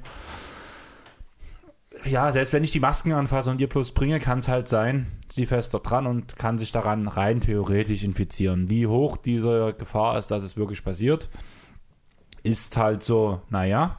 Aber wenn ich jetzt noch regelmäßig ins Fitnessstudio gehe und mir es dann wirklich selber einhole und danach sie das bekommen würde. Man findet ja nicht raus, ob es durch mich oder durch jemand anderes passiert. Mhm, richtig. Würde ich mir erstmal Vorwürfe machen, deswegen bin ich sogar am Männertag mit dem Fahrrad zum Basketballplatz gefahren. Deswegen? Damit ich Sport mache mehr. Damit ich nicht mit dem Fahrrad Auto hinfahre, sondern dass ich mit dem Fahrrad so. hinfahre. Okay. Dann drei Stunden spiele und mit dem Fahrrad wieder zurück. Das ist insgesamt waren das so drei bis vier Stunden Sport. Und das an frischer Luft, wo ich relativ kleines Ri ähm, Risiko habe, dass ich den Mist bekomme. Und dadurch kann ich, wenn ich das öfters dir mache, ist schon klar, dass du, wenn du im Auto sitzt, die, Ris- das Risiko deutlich geringer wäre. Mit geschlossenen Fenstern. aber ich will ja Sport machen. Das Ja, ist ja, ja, auch nee, ich, ich, ich weiß schon, was du meinst. Es, es hat bloß bei mir jetzt ein bisschen länger gedauert, weswegen du deswegen mit dem Fahrrad gefahren bist, aber das kam jetzt dann doch noch an. Ich muss halt wirklich sagen, dass ich merke, jetzt wo, vor allem, wo man es nicht machen kann, ich war ja doch schon immer mal so einer, der gesagt hat, naja, ich bleibe halt doch zu Hause, ich muss morgen zeitig raus, gehe halt doch nicht ins Training und ja, da ärgere ich mich selber ein bisschen drüber, dass ich auch so bin. Aber gerade durch diesen Lockdown habe ich gemerkt, dass wie wichtig mir der Sport ist und wie wichtig mir ist, diesen Sport zu machen und die Möglichkeit zu haben, Sport zu machen. Und ich hoffe, dass das auch auf längere Sicht in meinem Kopf so verankert bleibt, dass ich das dann, wenn sobald wieder alles un unbegrenzt möglich ist, dass mein Kopf sich diese Ausnahmesituation merkt und dann jede Möglichkeit wahrnimmt, sowas durchzuziehen. Weil ich schon gern mal faul bin. Ich auch. Faul sein ist einfacher. Ja, aber es ist halt nicht schön und es ist nicht Ja, produktiv und umso froher bin ich gerade, dass ich jeden Tag so zeitig aufstehe. Ich mache fast jeden Tag so zwei, drei Handgriffe früh direkt in der Wohnung. Meistens spiele ich halt wirklich, mache ich 2K an, mache dieses Triple Free, das geht bloß bis 21 und während ich diese 21 Punkte mache, überlege ich mir zum Beispiel, jetzt räume ich Tisch A frei erstmal. Dann mache ich das nächste Spiel, räume ich Tisch B frei und danach ist dann nach dem nächsten Spiel wieder, tue ich alles abwischen und danach aufgeräumt zurückstellen. Weil Das ist eine sehr interessante Art des Hausputzes, muss ich sagen. Die Idee gefällt mir. das habe ich mir. ist das gerade ernst gemeint? Nee, oder? ich meine das wirklich ernst, weil also ich bin auch jemand, es kotzt mich tierisch an, wenn ich Staubsaugen muss. Oder wischen oder ach, Wäsche waschen reicht schon. Das ist, das nervt alles. Ja? Das muss alles gemacht werden, das wird auch erledigt.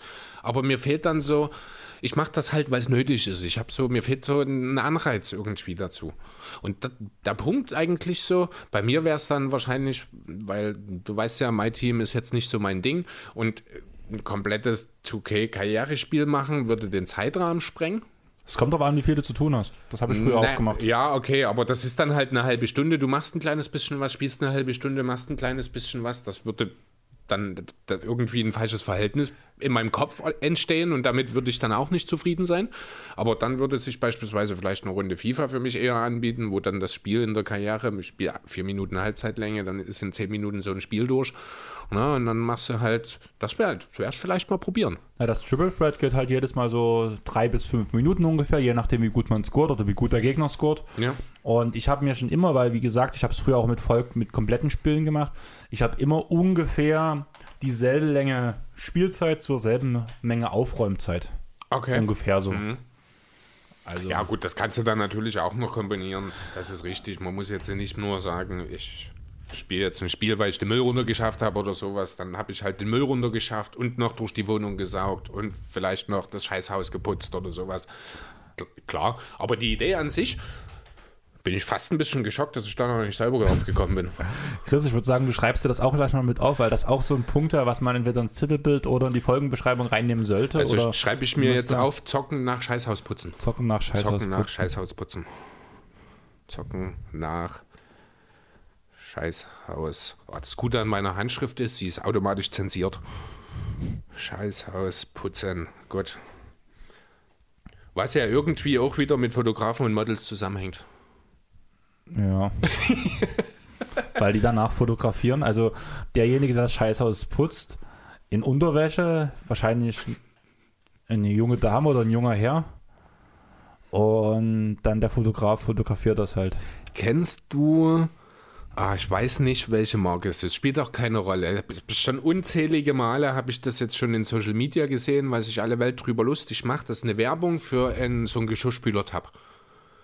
Da sitzt ein Typ, ungelogen, auf dem Fußboden seiner Küche, grinst, als hätte er, ich habe keine Ahnung, sich drei Lines reingezogen und füllt im Sitzen den einen Teller, den er besitzt wahrscheinlich, in die Geschirrspülmaschine. Das ist das Bild der Werbung. Noch nie gesehen. Das, oh, Katastrophe. Also da muss ich auch immer wieder lachen, wenn ich das sehe, weil der halt halt wirklich so ein, so ein, wirklich so ein komisches Grinsen drauf, so wirklich ein sehr gestelltes. Ähm, der sitzt wirklich auf dem Fußboden, um seinen Geschirrspüler einzuräumen. Und was hat das für einen Sinn, dass er auf dem Fußboden sitzt? Keine Ahnung. Wahrscheinlich, weil du high wirst von den Tabletten, wenn du sie versehentlich abbeißt, anstatt sie in den Geschirrspüler zu tun oder sowas. Ich weiß es nicht. Also ich habe noch nie jemanden gesehen, der am Sitzen seinen Geschirrspüler einräumt, aber immer wenn ich dieses Bild sehe, kann ich nicht anders, muss ich grinsen, aber auch Kopfschütteln gleichzeitig. Ich frage mich, was du so alles guckst, weil das habe ich noch nie gesehen und Das noch nie sind gehört. solche, äh, wahrscheinlich kam es über Webfail oder sowas. Ich habe da so ein paar Seiten auf Facebook hauptsächlich, denen ich folge, wo dann mal so skurrile Geschichten aus dem Netz mit hochkommen und da ist das bestimmt mit dabei gewesen. Also da gibt es schon sehr, sehr seltsame Geschichten teilweise. Fiel mir jetzt bloß gerade in dem Zusammenhang mit ein, weil es ja doch auch irgendwie Hausarbeit ist, auch wenn ich selber keinen Geschirrspüler habe. Ich muss noch selber aufwaschen. aufwaschen. Das ist so eine Sache. Danach müsste ich eigentlich 10 Stunden zocken, weil das ist eine der absoluten Hassaufgaben für mich. Chris, ich gucke gerade auf deinen Zettel, ne? Ja, ja. Und wir haben vor uns schon mal über Brooklyn geredet und dass, da, dass die neue Freunde suchen. Und noch nicht so wirklich was gesagt dazu. Ne? gar Das ist mir, dazu ist, gesagt. Das ist mir auch schon aufgefallen. Dann äh, würde ich doch sagen, gehen wir einfach nochmal dahin zurück zum super besten neuen Buddy von KD und Kyrie. Also Wie sind wir davon prognostiziert. Keine Ahnung. Ich glaube, wir sind irgendwie nochmal zu Thais gekommen oder so. Sind noch bei Per Günther geblieben. Ist auch Nein, egal. auf keinen Fall. Also irgendwie müssen wir abgekommen sein davon. Ja, lass uns einfach nochmal drüber reden. Vielleicht nehmen wir ja denselben Weg nochmal. Ne, also, um einfach nochmal kurz. Also, die Nets sind auf der Suche nach einem dritten Star. Das ist erstmal grundsätzlich die Idee. In den letzten Tagen hat sich herauskristallisiert, herauskristallisiert dass man besonders viel Liebe für Bradley Beal übrig hat von den Wiz- Wizards. Das ist grundsätzlich erstmal relativ schwierig, weil einerseits hat er ja jetzt im letzten Sommer erst eine Verlängerung unterschrieben. Andererseits haben die Wizards sich auch schon mehrfach sehr deutlich dazu geäußert, dass man ihn eigentlich gar nicht abgeben will. Was ja auch völlig richtig ist, weil wenn Wall nächste Saison fit zurückkommt, denke ich, haben die beiden, das haben wir auch schon mal besprochen, durchaus eine Chance, die Playoffs zumindest zu erreichen. Jo, genau, das ist der Punkt. Biel wird nächstes Jahr 28 Millionen Dollar verdienen. Die Nets haben schon zwei Maximalgehälter oder nahezu Maximalgehälter in ihren Büchern stehen mit KD und Kyrie. Also muss das Ganze finanziell ganz schön passend sein. Heißt, es muss aus den nächstgenannten Spielern, das werden vier Spieler sein, die ich dir gleich nenne, müssen meines Erachtens nach einer, wenn nicht gar zwei rein. Und das sind Caris LeVeur mit seinem 16 Millionen Vertrag, Torian Prince mit seinem 14 Millionen Vertrag, Spencer Dinwiddie mit seinen 11 Millionen, der allerdings hat eine, ich glaube, Player Option für nächste Saison und DeAndre Jordan mit seinem 10 Millionen Vertrag jährlich. Jordan, denke ich, sind wir uns einig, wird wahrscheinlich nicht in diesen Deal involviert werden. Ja. Also bleibt eigentlich nur noch die Kombination aus LeVert und Torian Prince, weil den wir die, wie gesagt, Spieleroption, weiß er gar nicht, ob es überhaupt geht. LeVert 16 Millionen, wären noch 12 Millionen offen, Torian Prince verdient 14, müssten vielleicht dann noch die Wizards in irgendeiner Form ein kleines Ding draufgeben, beziehungsweise haben sie wahrscheinlich sogar Capspace und könnten das so machen, keine Ahnung. Äh, ist natürlich den Wizards nur bedingt geholfen. Ich ma- mag Caris LeVert, du, ich glaube auch grundsätzlich. Ich denke, der könnte den Wizards auch durchaus weiterhelfen, wäre aber gerade defensiv, ich glaube, doch im Vergleich zu Bier eine Schwachstelle. Ja, aber passt doch gut zu den Wizards. Äh, Ja, stimmt, genau. Dann hätte man den einzigen guten Verteidiger auch noch abgegeben und endlich eine Identität. Da habe ich eh so eine Frage an dich. Also, um Bier ragen sich ja immer viele Geschichten. Du hast damals bei unserem How to Build a Team, Ja. glaube da haben wir jetzt erstmal wirklich ein bisschen intensiver über Bier geredet, hast du von seiner Abwehrstärke geredet. Und da habe ich ja schon gesagt, aber nun wirklich so gut ist, keine Ahnung, ich bin mir aber nicht sicher, hatte so null im Kopf dazu. Und gefühlt tut jeder andere Pod gerade über Bradley Beal reden. Okay. Und alle sagen über ihn, er ist ein scheiß Verteidiger. Du bist der Einzige, der ihn als gut bezeichnet. Naja, also ich würde ihn jetzt nicht zwingend, also er ist kein überragender Verteidiger. Ich will ihn jetzt, ich will jetzt nicht sagen, dass er defensiv ein Ausnahmespieler ist. Das definitiv nicht. Ich halte ihn aber auf jeden Fall für mehr als durchschnittlich. Das klingt halt bei allen nicht so. Also erst vielleicht für, für, Bier, äh, für Washington-Verhältnisse mehr Das, als das ist eben der Punkt. Also es ist halt auch unheimlich schwer, die Defense von Bradley Beal aktuell wirklich ja irgendwie zu greifen, weil er ist nun mal bei den Wizards. Ne, das ist, als würdest du, keine Ahnung, die fußballerischen Fähigkeiten von Oliver Kahn, also zu seiner Zeit bei den Bayern im Torstand bewerten wollen. Es geht einfach nicht, weil er muss es einfach nicht machen. Ja, aber Kahn ist, also, Kahn ist doch eine Legende. Ja, Bradley Beal vielleicht auch irgendwann. Also, Ne, es geht nur darum, also es geht ja um die fußballerisch. Ne? Mir geht es ja nicht darum, denn der Oliver Kahn war ein super Torwart, aber Oh. kein guter Fußballer, aber er muss es halt nicht zeigen. Und Biel in der Defense der Wizards muss er auch nicht viel machen, weil er genau weiß, dass es vergebene Liebesmühe ist. Over-Under. Biel wird ein größerer, eine größere Legende als Oliver Kahn. In Washington definitiv. Und weltweit. Keine Ahnung, sicher nicht. Ähm, ja, nee, das ist natürlich, der Vergleich hinkt natürlich völlig. Wir schmeißen Äh, heute mit den Kahn ist- Over-Unders um uns her. Ja, Oliver Kahn ist natürlich einer, einer der größten Torhüter in der Geschichte des Fußballs. Ich denke, Bradley Beal wird nicht ganz die Reputation im Basketball erreichen, die Kahn als mehrfacher Welttorhüter auch äh, erreicht hat. Aber nichtsdestotrotz finde ich Bradley Beal und vielleicht müsste er dafür einfach auch mal in einem brauchbaren Team spielen, damit man das wirklich mal evaluieren kann. Aber ich halte für Bradley Beal auf jeden Fall für einen mindestens durchschnittlichen Verteidiger. Jemanden, der vor seinem Gegner bleiben kann, der eine passable laterale Geschwindigkeit hat, der auch nicht unbedingt so mit den, ah, ich muss da immer an Otto Porter denken, so mit Aussetzern in der Defense gesegnet ist. Weiß nicht, hast du das von Otto Porter? Das habe ich immer sofort im Bild, wenn ich an sowas denke, wie er in der Ecke steht, seinen Gegenspieler verteidigen soll, sich einmal kurz umdreht und auf einmal ist sein Gegenspieler weg. Frei unterm Korb. Hat Porter einfach geschlafen. Da habe ich, da hab ich eine viel bessere Abwehraktion im Kopf. J.R. Smith bei den Cleveland Cavaliers, wo er der, der gegnerischen Bank Hallo sagt. Ja, sein Gegner- Jason Terry, um genau zu sein. Ach, ja. sehr gut. Oder was auch eine sehr gute, das war, ist glaube ich bei den Top 10 Highlight Plays von Ricky Rubio dabei. Wie, also Ricky steht unterm gegnerischen Korb beim Einwurf, versucht den Ball oder will den Ball einwerfen, täuscht einen Pass an oder sowas und der, sein Gegenspieler dreht sich um, um zu gucken, wo der Ball hingeht. Ricky spielt einen gegnerischen Gegner An den Rücken. an den Rücken, nimmt den Ball auf und setzt den Layup rein. Ja, gut. Wunderschön. Das ist, muss ich sagen, äh, heutzutage keine Seltenheit mehr. TJ McConnell hat das, ich glaube, schon drei oder vier Mal in den letzten Jahren gemacht. Ich habe es noch nie auch gesehen. andere. Also ich habe das schon häufiger gesehen in der letzten Zeit. Das ist, auch Rondo hat das schon gemacht. Ähm, es gab eine Zeit lang, wo sich die Verteidiger wirklich immer mit dem Rücken zum einwerfenden Spieler gestellt haben. Einfach um die Gegenspieler zu sehen, vermute ich mal. Also einen anderen Grund kann ich für mich nicht, also ich, ich verstehe es auch nicht. Ich würde auch immer die Augen auf den Ball haben. Weil man sieht ja auch, wo die Hände hingehen, vor allem beim Richtig, du, Einwurf. du siehst ja auch die Augen des Einwerfers. Der, Genau. Du siehst ja, was er macht und wohin. Klar, gut, No-Look-Pass hast du alles schon gesehen, ist mir schon klar. Äh, trotzdem finde ich, hast du einfach eine viel bessere Verteidigungsgelegenheit, wenn du den Ball siehst. Genau. Und ich denke, dagegen kann man schwer argumentieren. Aber zurück zu Brooklyn. Nein, nein. Ha. Nein, nein! Jo. Okay.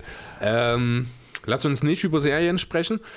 Was hältst du denn, wenn es, wie gesagt, die Wahrscheinlichkeit, dass Bradley Beal zu den Nets tatsächlich geht, sehe ich bei 0,5 bis 1 Prozent, wenn überhaupt. Wenn es denn aber trotzdem dazu kommt, wer müsste gehen? Levert. Weil es muss ja ein Trade sein und dadurch muss für Washington was rausspringen, damit fällt Jordan weg. Ja. Passt nicht in die Altersstruktur rein. Dinwiddie, naja, würde ich schon, also passt nicht in die Altersstruktur rein, kann man eigentlich auch so genauso sagen, aber könnte man durch einen seinen Trade zum Beispiel eigentlich ganz gut abwickeln mit den jeweiligen Bezügen, die man braucht. Oh, dann würde man den wie die aber ganz schön überbezahlen. Ja, auf jeden Fall. Aber wir müssen ja irgendwie eine Variante finden, wie wir das irgendwie hinbekommen. LeVert würde ich am passendsten finden, aber ich denke, dass Brooklyn LeVert gern behalten würde. Und ich denke, dass man Prince gern loswerden würde. Und wenn man das vielleicht mit ein paar Picks garniert. Ja, aber das sind wir beim Thema Gegenwert. Torian Prince ist halt sicherlich nicht das, was sich die Wizards als Gegenwert für Bradley Beal auch nicht mit Picks vorstellen. Also ich gehe grundsätzlich auch voll und ganz mit dir. Es muss mindestens einer aus äh, LeVert und Dinwiddie dabei sein. Einfach schon positionsbedingt. Weil du kannst definitiv nicht mit Durant, Beal, Irving, Dinwiddie und LeVert in eine Saison gehen. Dann hast du zu viele Ballhändler. Ja, was hältst du davon? Ich weiß nicht, wie die Pick-Situation da bei Brooklyn gerade aussieht. Habe ich Wenn so- du so genau Prince und. Dinwiddie zusammennimmst, Dinwiddie schon mit einem neuen Vertrag, irgendwie angemessenes Gehalt oder sowas plus Picks. Dann wären wir wieder in einem Sign and Trade. Genau. Da weiß ich gar nicht, ob das überhaupt möglich ist. Weil, also, and Trades sind ja unheimlich tricky, was das angeht. Da ist dieser Hardcap, der in der Folge mit äh, dann eine Rolle spielt. Ich weiß nicht, welche Voraussetzungen noch alle gegeben sein müssen. Andererseits der Durant Irving, äh, nicht Irving, sondern Russell and Trade, der war ja auch relativ unkompliziert. Ähm, keine Ahnung. Jedenfalls, ja, jemand, der meines Erachtens nach zwingend mit in diesen Trade muss, ist Jared Allen. Der hat ist noch in seinem Rookie-Vertrag, der verdient, ich glaube, um die 4 Millionen, Ich würde mir wünschen, dass Jared Allen dort mit dabei ist. dass er befreit wird. Ja. Wäre Weil ich- natürlich ein bisschen schade aus deutscher Sicht. Weil er ja doch Mo Wagner ein bisschen die Minuten wegnehmen würde. Andererseits sind halt die Wizards auf den großen Positionen eigentlich relativ. Ja, ich will jetzt nicht Das ist sagen. die bestbesetzte Position, Ja, wenn man Bier wegdenkt. Ja, eigentlich, Und sie sind ja relativ dick besetzt auf den großen Positionen schon, ne? rein quantitativ, sag ich mal. Na, wenn du dann dort mit Jared Allen, guten Jared Allen nimmst du, wenn du ihn angeboten bekommst, muss man auch dazu sagen. Äh, der ist noch jung, der hat Talent, das ist ein Athlet, der kann mal zumindest ein halbwegs brauchbarer Rim Protector werden. Ähm, ja, also meiner Meinung nach muss der dort mit rein. Und dann kannst du halt ein bisschen spielen mit den Gehältern, das versuchen auszugleichen. Picks sind definitiv, spielen definitiv eine Rolle. Die Nets müssten in einer Situation sein, wo man mehr oder weniger die eigenen Picks alle im Griff hat. Die nicht mehr ganz so schönen Zeiten sind ja mittlerweile vorbei. Von daher, ja, die Basis meines Erachtens nach wären LeVert und Allen. Dann hast du 20, etwa 2021 der nötigen 28 Millionen, die Biel nächstes Jahr verdient. Und dann musst du halt sehen, wie du den Rest noch irgendwie ausgleichst. Ja, also es wäre für Washington auf jeden Fall ein Deal, über den man drüber nachdenken könnte. Wir können ja nochmal drüber reden, dass wir Aus heute Abend uns nochmal... Sicht würde ich es nicht machen. Okay. Auch wenn du wissen würdest, dass du John Wall auch losbekommst? Darüber haben wir schon so häufig geredet. Ähm, du weißt nur, dass du John Wall losbekommst, wenn es im selben Trade passiert. Und das funktioniert nicht. Und das funktioniert zumindest nicht in einem Zwei-Team-Trade. Dann brauchst du mindestens ein drittes, wenn nicht gar noch ein viertes Team, um das irgendwie hinzukriegen. Ähm, aber ja, wenn du John Wall für ein entsprechendes Gegenangebot. Ne? Also das ist schwierig, wenn wir es jetzt nicht konkret haben. Aber vorausgesetzt, John Wall bliebe in Washington, würde ich Bradley Beal nicht gegen LeVert und Allen abgeben wollen. Ja, der einzige Deal, der mit John Wall funktionieren würde, wäre, du nimmst mein Übel, ich nehme dein Übel. Aber ich Welches sehe gerade keinen ja. Spieler, der ein größeres Übel ist als John Wall. Letzte, letztes Jahr hätte man vielleicht noch über Chris Paul Sagen wir als Deal John Walls Vertrag. Wollen wir nicht John Wall als größtes Übel der Wizards darstellen, ja, sondern seinen Vertrag. Vertrag, ja. Letztes Jahr hätten wir vielleicht noch über Russell Westbrook geredet oder über Chris Paul, wo die man so auch mit diesen überteuerten Mhm. Verträgen gesehen hätte, die halt eigentlich zu alt oder zu verletzt dafür sind. Aber uns durchaus eines Besseren belehrt haben. Auf jeden Fall. Also, ich bin ja kein Russell Westbrook-Fan, aber auch was der Junge diese Saison gespielt hat, vor allem danach, hat mich schon nach einer.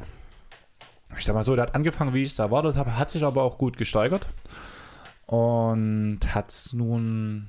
Vor allem mit dem etwas neuen System war es schon sehr interessant zuzugucken, wobei ich auch dort noch sehe, dass dann einige Teams, die nicht die New York Knicks oder die Charlotte, ich hätte fast Bobcats gesagt, aber Hornets sind, da werden die großen Teams auch noch rausfinden, wie man dieses Team abschießt. Und ich sehe auch, wenn Playoffs weitergehen, Houston in der ersten Runde rausfliegen, muss ich ganz ehrlich sagen.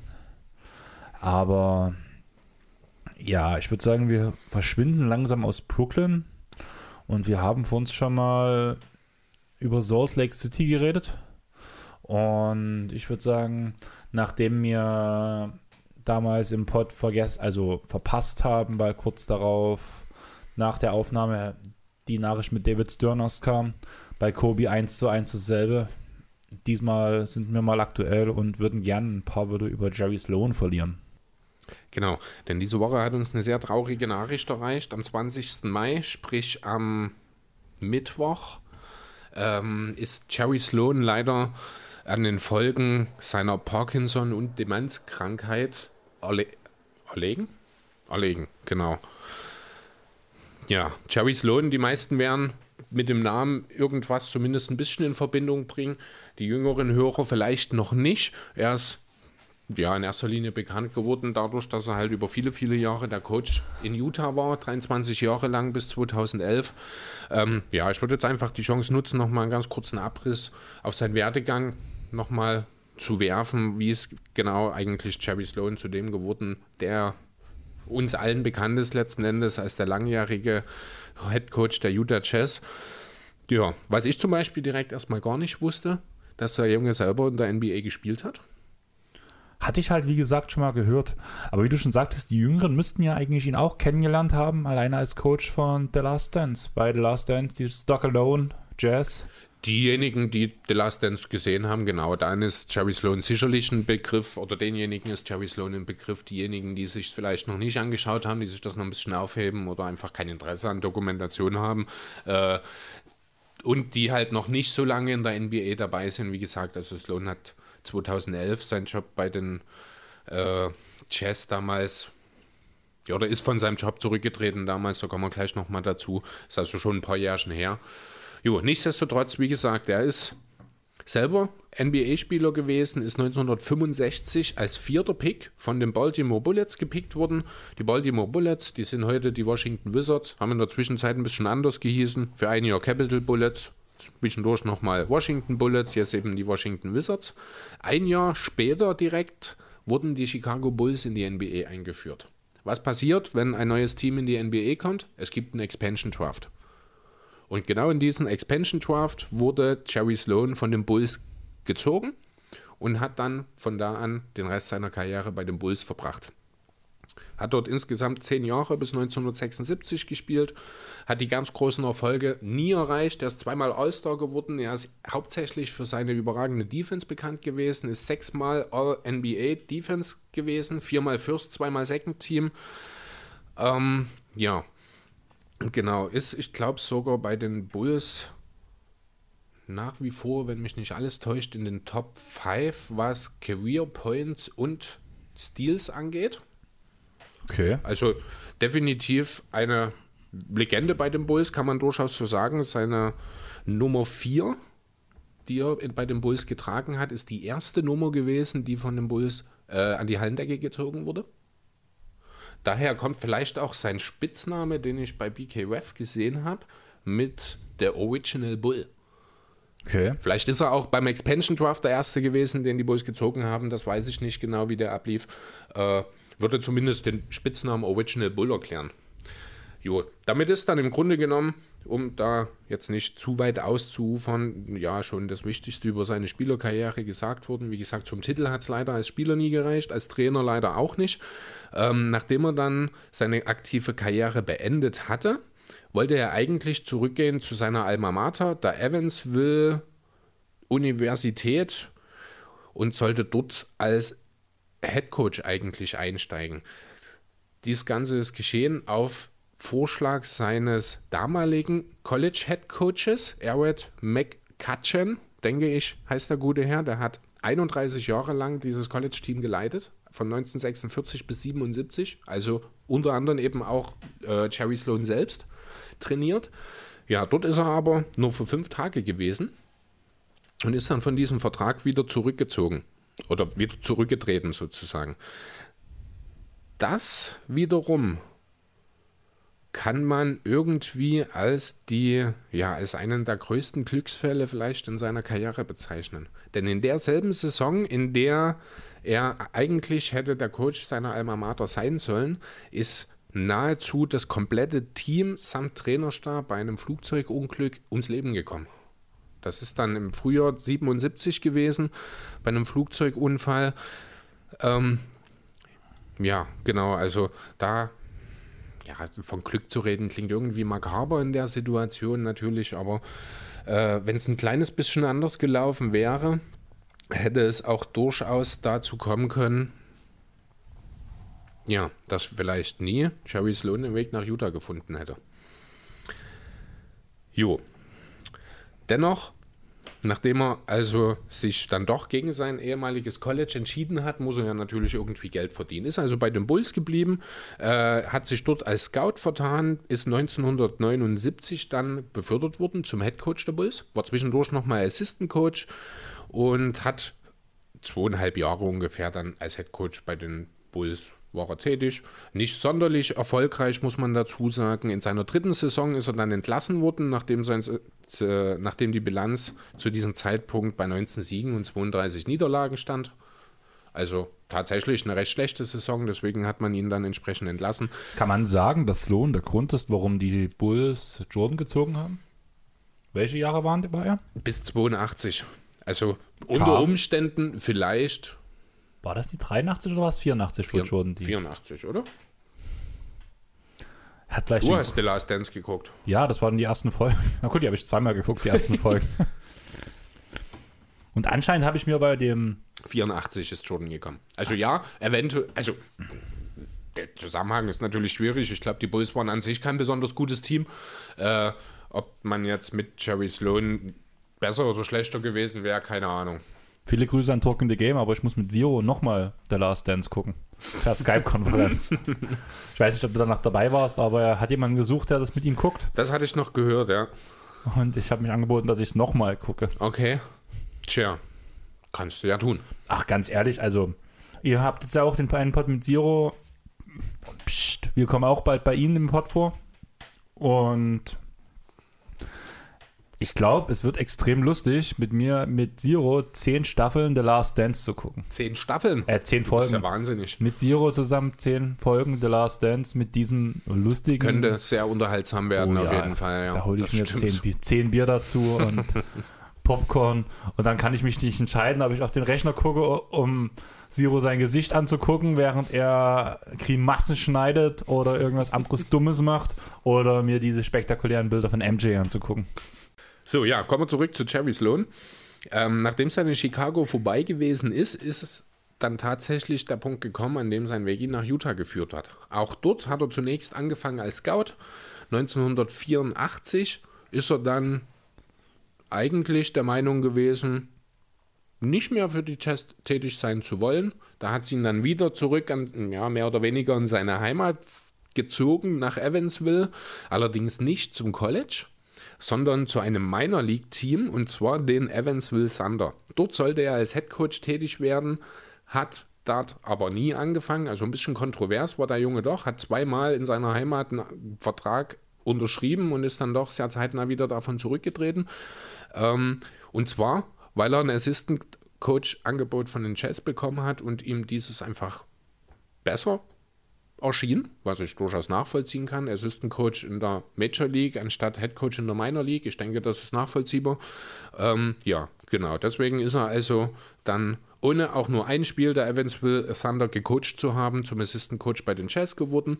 Hat dort für vier Jahre diesen Posten als äh, Assistant von Frank Layden ausgeführt. Frank Layden war halt, wie gesagt, der Head Coach über viele Jahre in Utah vor Sloan. Äh, er ist dann 1988 zum GM, General Manager, befördert worden und hat Sloan sozusagen einfach mit hinter sich hergezogen und ihn zum Head Coach gemacht. Genau, und dann sind wir also schon 1988 beim Beginn der großen Utah Jazz. Kann man es Dynastie nennen, wenn keine Titel dabei rumgekommen sind? Die Stuck Alone-Ära. Die Stockalone-Ära, genau um die geht es hier. Die sind in den Jahren zuvor schon äh, gezogen worden, also äh, ja auch vor Jordan ja beide in den frühen 80er Jahren. Und genau um diese beiden hat er dann eben dieses Chess-Team aufgebaut, hat dort eine Weile gebraucht, hat dann 97 und 98 die NBA Finals erreicht. Du wirst wissen, wie es ausgegangen ist. Wahrscheinlich wird jeder wissen, wie es ausgegangen ist. MJ's Bulls haben jeweils die Titel äh, für sich entschieden. Ähm, ja, das war sozusagen dann auch schon der, der Höhepunkt der Stockalone-Ära. Klingt jetzt ein bisschen Wahl, wenn man von 23 Jahren spricht, die er ja dort, also die Stockelone-Ära ging natürlich keine 23 Jahre, aber Sloan war halt 23 Jahre Coach. Ähm, Auch wenn es gerade nicht direkt ums Lohn geht, aber ich muss sagen, Riesenprops an Malone, dass er die Eier hat, nach der Niederlage in den Teambus der Bulls zu gehen, um den Jungs zu gratulieren. da gehört wirklich sehr viel äh, dazu, ja. Das war so einer der beeindruckendsten Momente für mich nochmal in der Last Dance, die ich nicht angesprochen habe am Mittwoch. Also Jo. da fand ich echt Respekt. Genau. Man, es gibt einen Grund, warum er der Mailman ist. Weil er immer liefert, auch neben dem Feld. Ja, aber allerdings habe ich jetzt auch schon wieder ein paar Geschichten gehört. Ich habe mich mit Malone ja noch gar nicht interessiert. Das ist für mich so, ja, der Name sagt mir was, aber es war nie so, dass ich mich aber beschäftigt habe, e- exzessiv mit ihm.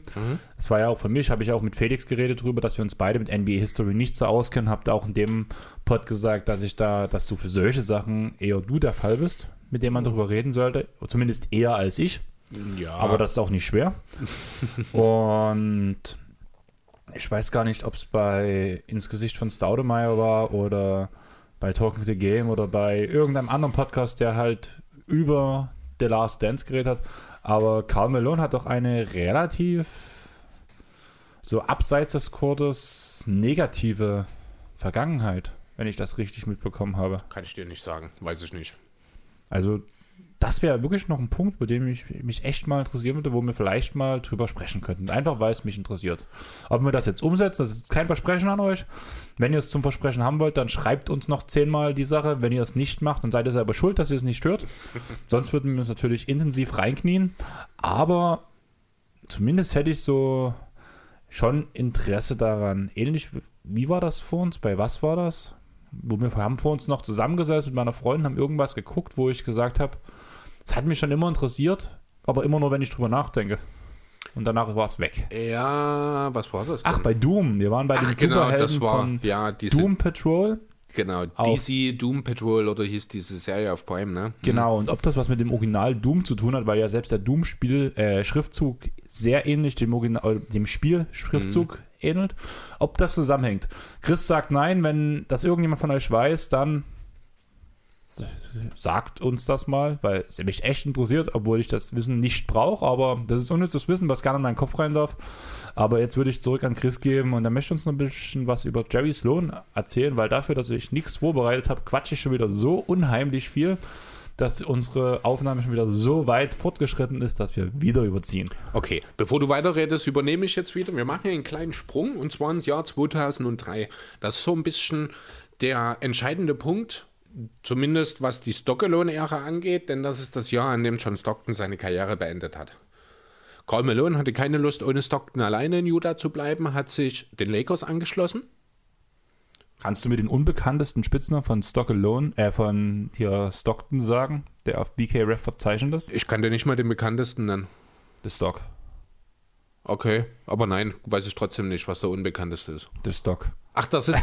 Ach so, es gibt nur einen sozusagen. Ach so, ja, cool. Ja, passt ja perfekt zu John Stockton. Ich war ziemlich enttäuscht, weil ich habe für ähm, Felix am, am Mittwoch einen Spitznamen-Quiz vorbereitet und ein paar schöne Sachen dabei gehabt und wollte halt unter anderem John Stockton reinnehmen, weil ich dieses Zitat hatte, was er halt im Bezug auf die aktuelle NBA genommen hat. Ich weiß nicht, hast du soweit schon gehört?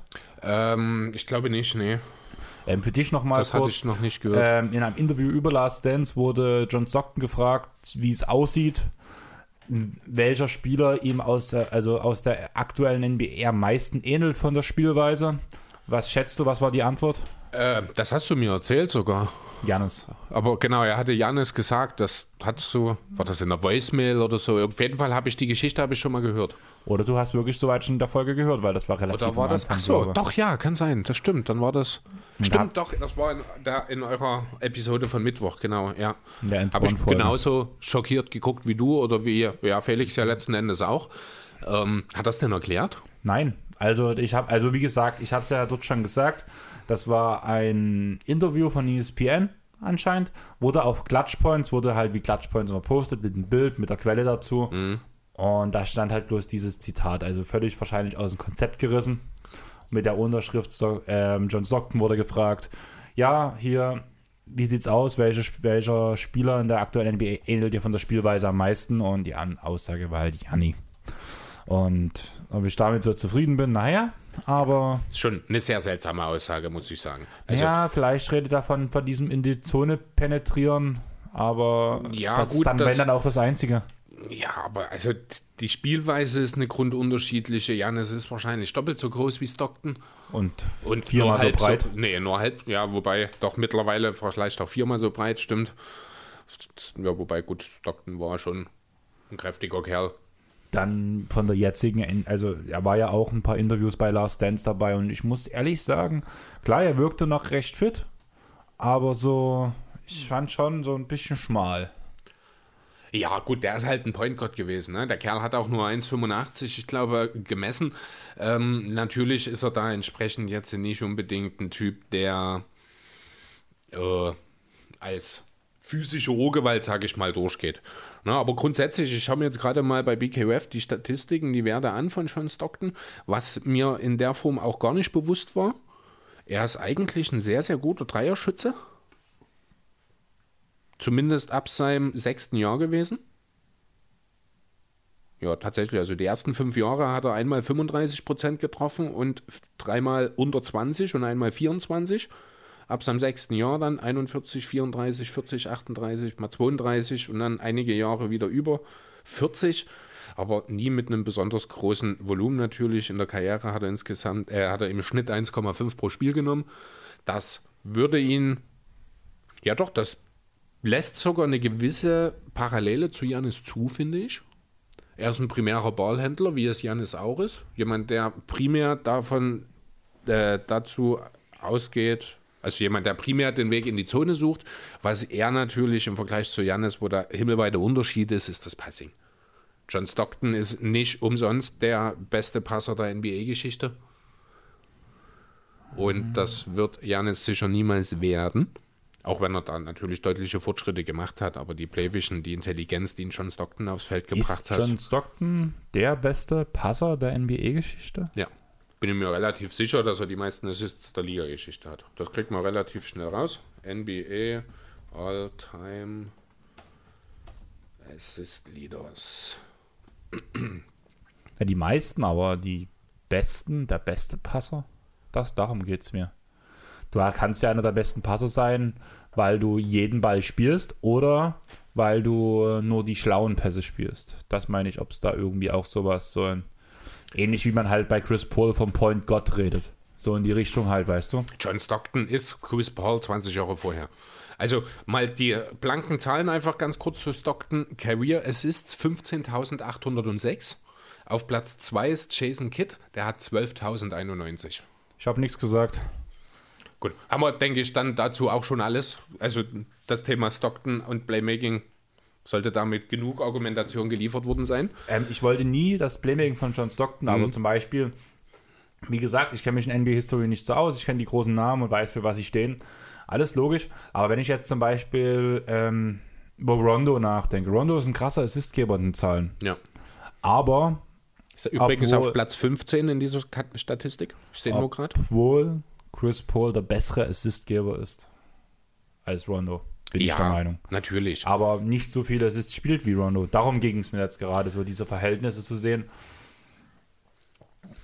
Spielt er nur die schweren Pässe oder die richtigen Pässe oder versucht er die ganze Zeit nur Pässe zu spielen?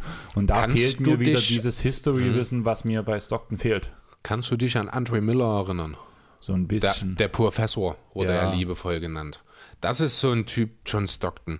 Immer bedacht, der hat immer ruhig, immer Souveränität ausstrahlend. Man weiß immer ganz genau, was man von ihm bekommt. Der spielt auch mal einen Fancy-Pass, aber das gehört nicht in seine äh, oberste Priorität. Das ist wirklich John Stockton. Es ist kein Zufall. Wahrscheinlich 95% seiner Assists hat Karl Malone bekommen. Ja, ist natürlich ein bisschen übertrieben, aber ich denke, hier ist schon klar, dass vieles aus dem Pick and Roll entstanden ist. Äh, ja, nichtsdestotrotz, also wenn du 3700 Assists Vorsprung im Karriere, in deiner Karriere angehäuft hast zum zweitbesten Passgeber, dann sagt das schon wirklich mehr als genug aus. Okay, kommen wir nochmal zurück zu 2003, als dann eben, wie gesagt, Stockton die Karriere beendete, Malone zu den Lakers ging und Jerry Sloan einfach beschlossen hat, ich bleibe hier. Damals wäre eigentlich ein guter Zeitpunkt gewesen, um zu sagen, das ist ein guter Moment für ein Karriereende, ähnlich wie bei Pop, als dann Parker gegangen ist und Duncan seine Karriere beendet hat. Ja, sind scheinbar beides ein bisschen Sturköpfe. Wundert mich nicht, aber wir haben jetzt schon so lange geredet und jetzt ist echt Open End für alles offen, weil ich mir das nächste Bier aufmache, weil ich brauch's jetzt. Prost. Und die Flasche ist noch mehr kaputt, wie ihr hier gerade hört. So, ja, wie gesagt, er ist bei den Chess geblieben. Der Erfolg war natürlich mit Stockelone gegangen. Also Playoffs waren dann erstmal nicht mehr unbedingt das Ziel, bis dann äh, sich ja so ein bisschen wieder ein neuer Kern auf denselben Positionen sogar gebildet hat mit Carlos Buser und Darwin Williams. Darwin Williams in seiner Prime, meiner Meinung nach, auf einem Niveau mit Chris Paul. Allerdings hat die Prime von Darwin Williams, ich glaube, nur zwei oder drei Jahre angehalten, weswegen man im Karriereschnitt natürlich nicht davon reden kann, dass die beiden gleich stark sind. Muss ich kurz unterbrechen. Kann das sein, dass die im selben Draft gedraftet wurden und Chris Paul an Nummer 3, glaube ich, wegging und Williams an 2? War das nicht so? Ich glaube, ich habe den Redraft von ähm, Jeden Tag NBA vor kurzem zu den beiden, wo auch relativ viel, also diese Geschichte kommt mir gerade bekannt vor, gleich stark wie Chris Paul und so. Also sie haben einen Großteil ihrer Karriere auf jeden Fall parallel miteinander verbracht, sage ich mal. Williams ist 2005 gedraftet worden. So, ich gucke mal kurz, aber ich glaube, Paul war 2004. Ich bin mir echt unsicher, aber ich glaube, bei Jeden Tag NBA ging es genau um dieses Thema, um diese zwei Spieler zusammen. Und dass ich glaube, Williams sogar vor Paul gedraftet wurde. Oh ja, doch, du hast recht. Darren Williams an drei von den Jazz und Chris Paul an vier von den Hornets. Bonuspunkte bekommst du, wenn du mir die zwei nennen kannst, die vor den beiden gepickt wurden. Die Sache ist, das ist immer total schwierig. Einer ist zweifacher Champion geworden Zwei in den letzten fünf Jahren. Ich glaube zweimal. Einmal auf jeden Fall. Das zweite bin ich mir nicht ganz sicher, aber ich glaube, da war er auch dabei. Und der andere ist ein Teamkollege von Janis. Seit dieser Saison. Seit dem Verlauf dieser Saison. Matthews? Nee, der war Nee, schon Matthews zu Beginn der Saison da. Der ist auch später gezogen worden. Ich weiß es nicht mehr. Keine Andrew. Bogut und Marvin Williams. Marvin, ihr stimmt, als Nummer 2 Marvin Williams, ne? Genau, von den Hawks Und damals. Andrew Bogut halt einfach, weil er so verletzungsgebeutelt war im Endeffekt. Deswegen hat er auch seine Draft-Position nie. Ach, naja, also man wusste halt relativ genau, was man von ihm bekommt. Einen defensiv starken, spielintelligenten Center, der nicht unbedingt für seine offensiven Fähigkeiten bekannt ist. Ähm, aber ja, 2005 ist halt wirklich noch eine Zeit, da hat man noch nach Größe gepickt. Deswegen kann War ich Chris Paul durchaus. am Platz 4. Ja, naja, also wenn du dann natürlich so Point Guard Ausnahmetalente wie Williams und Paul hast, ähm, dann gehen die natürlich trotzdem weg. An Platz 5 übrigens ist Raymond Felton gezogen worden. Stimmt, Fett. Fett Felton, genau. Nein, das war auch ein sehr, war nicht auch.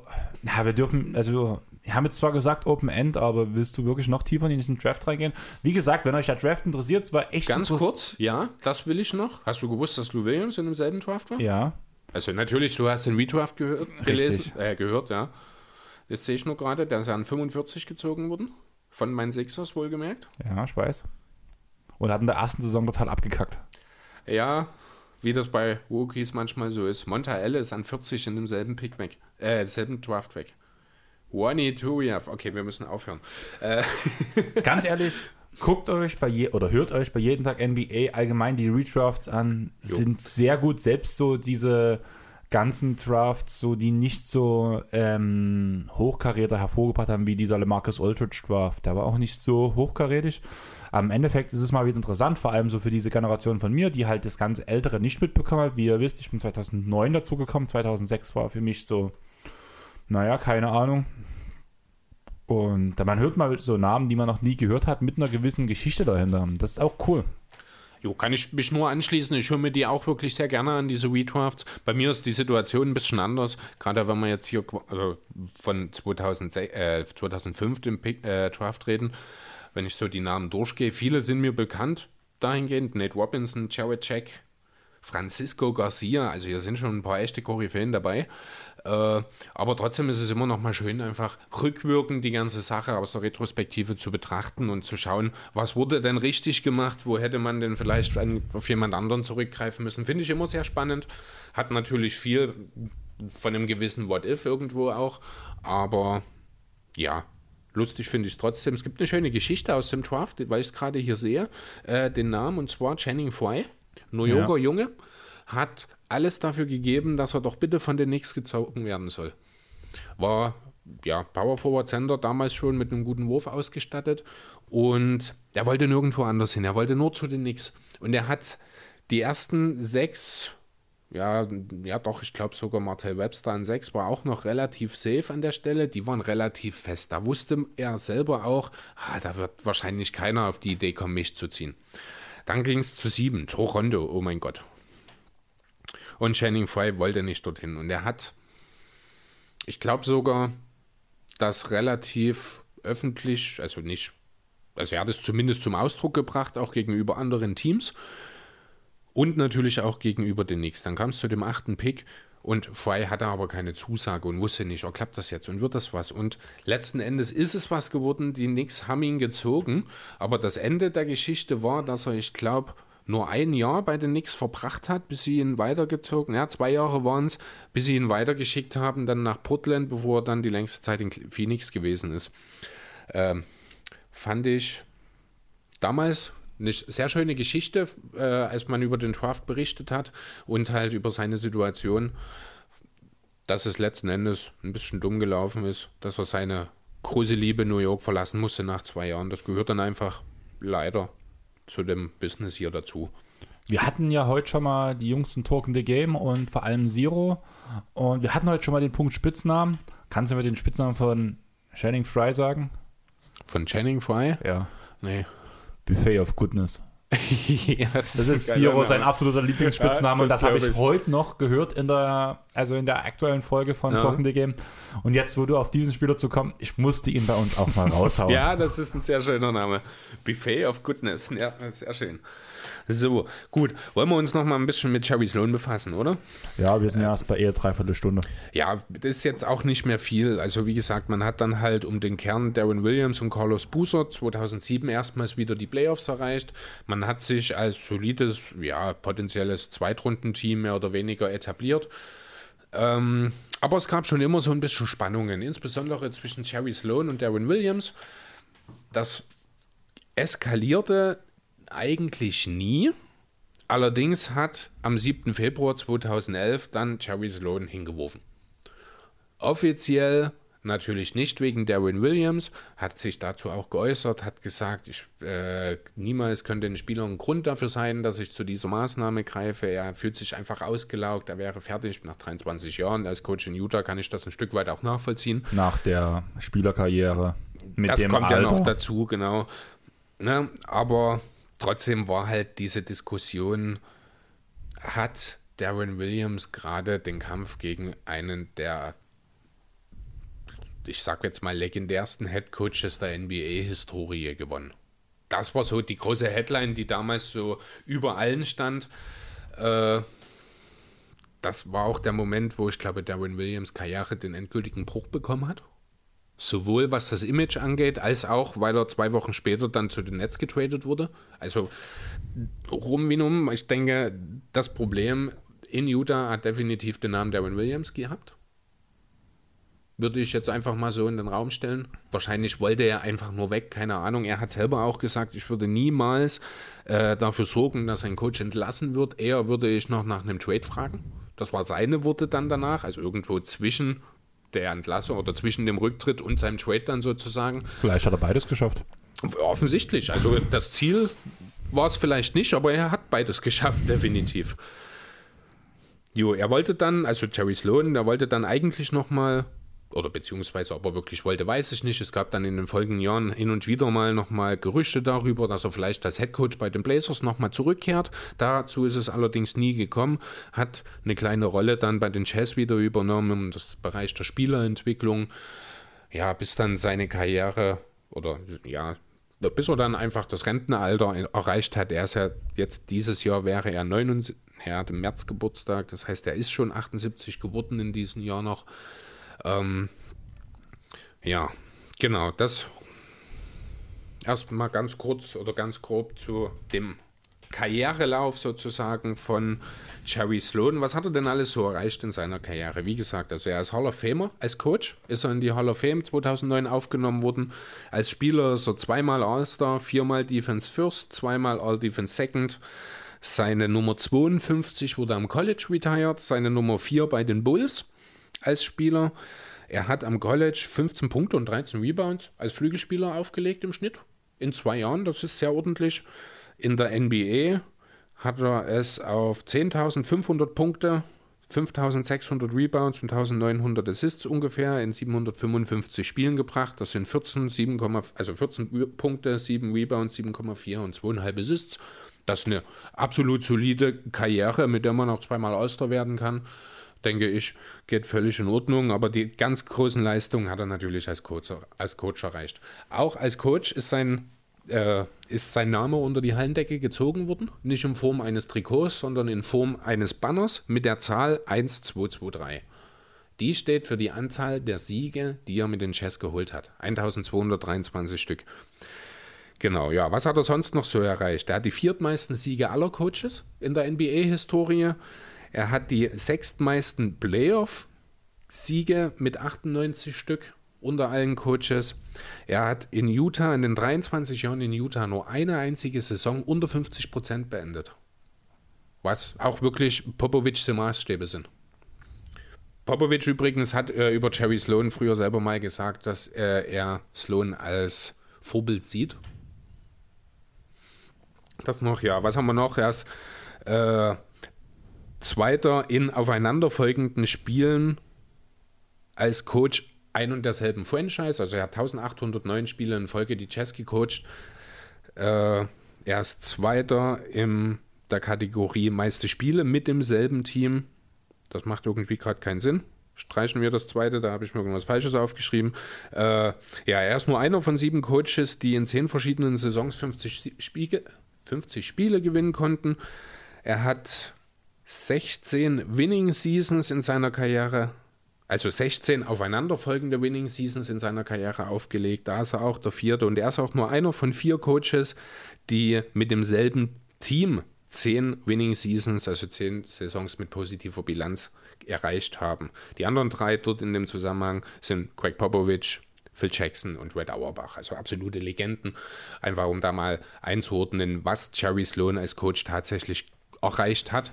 Das einzige wirklich, oder zwei Sachen, die ihm fehlen. Einmal natürlich der Titel, an dem ist Jordan mehr oder weniger schuld hauptsächlich. Und was ihm außerdem nie zuteil wurde, ist die Ehre des Coaches of the Year.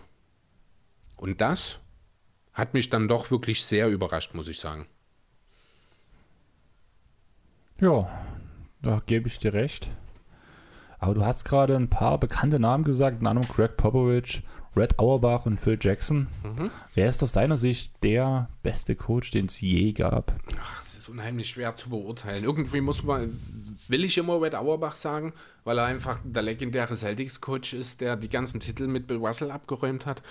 Aber da sind wir wieder bei dem Thema Zeit und Geschichte. Ich habe einfach nie ein, äh, ein Team von Red Auerbach gesehen, spielen sehen. Deswegen einfach, ja, mehr oder weniger Recency biased Craig Popovich. Phil Jacksons äh, Ansehen hat mit seinem Stint in New York ein bisschen gelitten, finde ich. Auf jeden Fall, da haben wir im letzten Pod auch drüber geredet, also Felix und ich.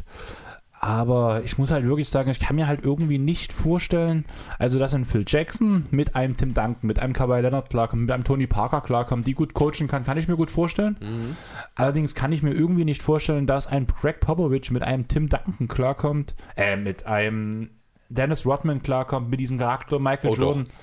Das- irgendwie fehlt mir das. Er hat so die, immer die ruhigen Charakter, hat immer alles so unter seinem Cheflevel gehabt und alles ist so genau. Naja, gut, aber schau dir mal ein Manu Ginobili an. Ein Rudy Gay später in seiner Karriere, der auch nicht immer als einfacher Kerl war, der sich super eingefügt hat. Auch ein Paddy Mills ist ja durchaus gerade spielerisch mal ein Querkopf. Ähm, also da gibt es schon, Stephen Jackson hatte eine recht gute Zeit äh, in San Antonio. Also Popovic hat schon gezeigt, dass er auch mit solchen Querdenkern, sage ich mal, wie gut, Watman ist nun natürlich ein Extrembeispiel, aber eines Schlag, äh, vom Schlag eines Watman, damit kann der absolut umgehen, davon bin ich überzeugt. Dass ich ihn halt auch ganz oben sehe, ist halt wirklich bei mir, das weißt du ja, dass er war für mich auch mal der beste Coach, den es je gab. Allerdings muss ich sagen, auch wahrscheinlich so ein bisschen, warum jetzt auch viele wieder MJ klar als den GOAT sehen, ist für mich durch diese Dokumentation so ein paar Seiten an Phil Jackson klargekommen. Und ja, wie du schon sagst, der hat mit seinem Stint in New York, der für mich nun der brisanteste ist, weil das ist der, den ich als Das einziges ist, klar mitgekriegt hast, habe ja. durch diese, also auch durch diese Ingame-Aufnahmen, diese Zitate, diese, was man so wirklich von diesen alten Aufnahmen von Jackson gesehen hat, wo ich mega krass begeistert. Du weißt, was ich meine, ihr wisst, was ich meine. Also es hat mich echt geflasht, dieser Mensch. Und gerade halt mit dieser Aussage, den ich irgendwann könnten alle Coaches mit solchen Charakteren klarkommen. Oder halt auch diese guten, man kann ja auch über Rick Carly reden, er ist ein Riesencoach oder sowas. Jo, weißt du, wer die meisten Siege in der NBA-Historie hat als Coach? Pop, oder? Don Nelson. Ach so, da wären wir ja auch bei den Mavs. Ja, genau. Und da wären wir wieder bei dem Punkt, für mich waren die Mavs unter Don Nelson, klar, sie hatten diesen Aufschwung, glaube ich, bis 2004 oder wann hat Carly übernommen oder 2007, nach, nach dem 2000? Ich glaube, Carlisle war 2006, war ich glaube schon gecoacht, oder? Ich weiß es nicht, wann Don Nelson, ich glaube 2004 hat Donny Nelson aufgehört, wenn ich mich nicht ganz täusche, aber ich bin mir nicht sicher. War gleich. Don Nel ah, nee, 2005? Ah, da ist ja noch Avery Johnson dazwischen gewesen. Genau, das ist, genau, also 97 bis 2005 hat Don Nelson die Mavs gecoacht. Na, da war das bei mir, war, was ich gesagt habe, 2004, 2005 die letzte Saison sozusagen, die ich Genau. jetzt gerade im Kopf hatte. Ja.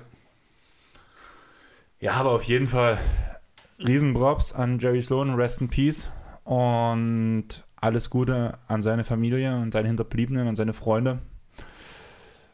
Ja, Chris, willst du noch über was reden? Wir sind jetzt wirklich knapp wieder unter den zwei Stunden. Ich würde es eigentlich gern belassen, auch wenn es ein scheiß Thema ist jetzt am Ende. Aber ich würde sagen, eigentlich auch ein gebürtiges Thema, einfach weil wir über seine ganzen Erfolge geredet haben, alles, was er geschafft hat. Eigentlich ist es auch ein ganz, auch wenn es Schöner Abschluss. ein schöner Abschluss, auch wenn es in einem negativen Mantel, sage ich jetzt mal so. Wenn ihr irgendwelche Fragen, Anregungen habt, irgendwas, was wir anders machen sollen, meldet euch ruhig. Wir sind immer offen. Wir beantworten auf Instagram und Facebook jede Nachricht. Auch auf Twitter könnt ihr uns eigentlich erreichen. Und ich glaube einfach, weil ich hoffe, dass ich Twitter richtig verstanden habe, dass mir das die Nachrichten auch anzeigt, wenn ihr uns schreibt. Aber wenn ich in Chris sein Gesicht sehe, seine Schmerzen sind riesig. Er hat schon einen zweiten Eisbeutel aufs Knie bekommen. Die Playoffs rücken an. Er muss sich noch ein bisschen reha- rehabilitieren. Und ich würde sagen, Chris geht hoch zum Wurf, schießt. Oh no, it's an airball. No. Und danke, dass ihr zugehört habt. Wir hören uns. Macht's gut. Ciao.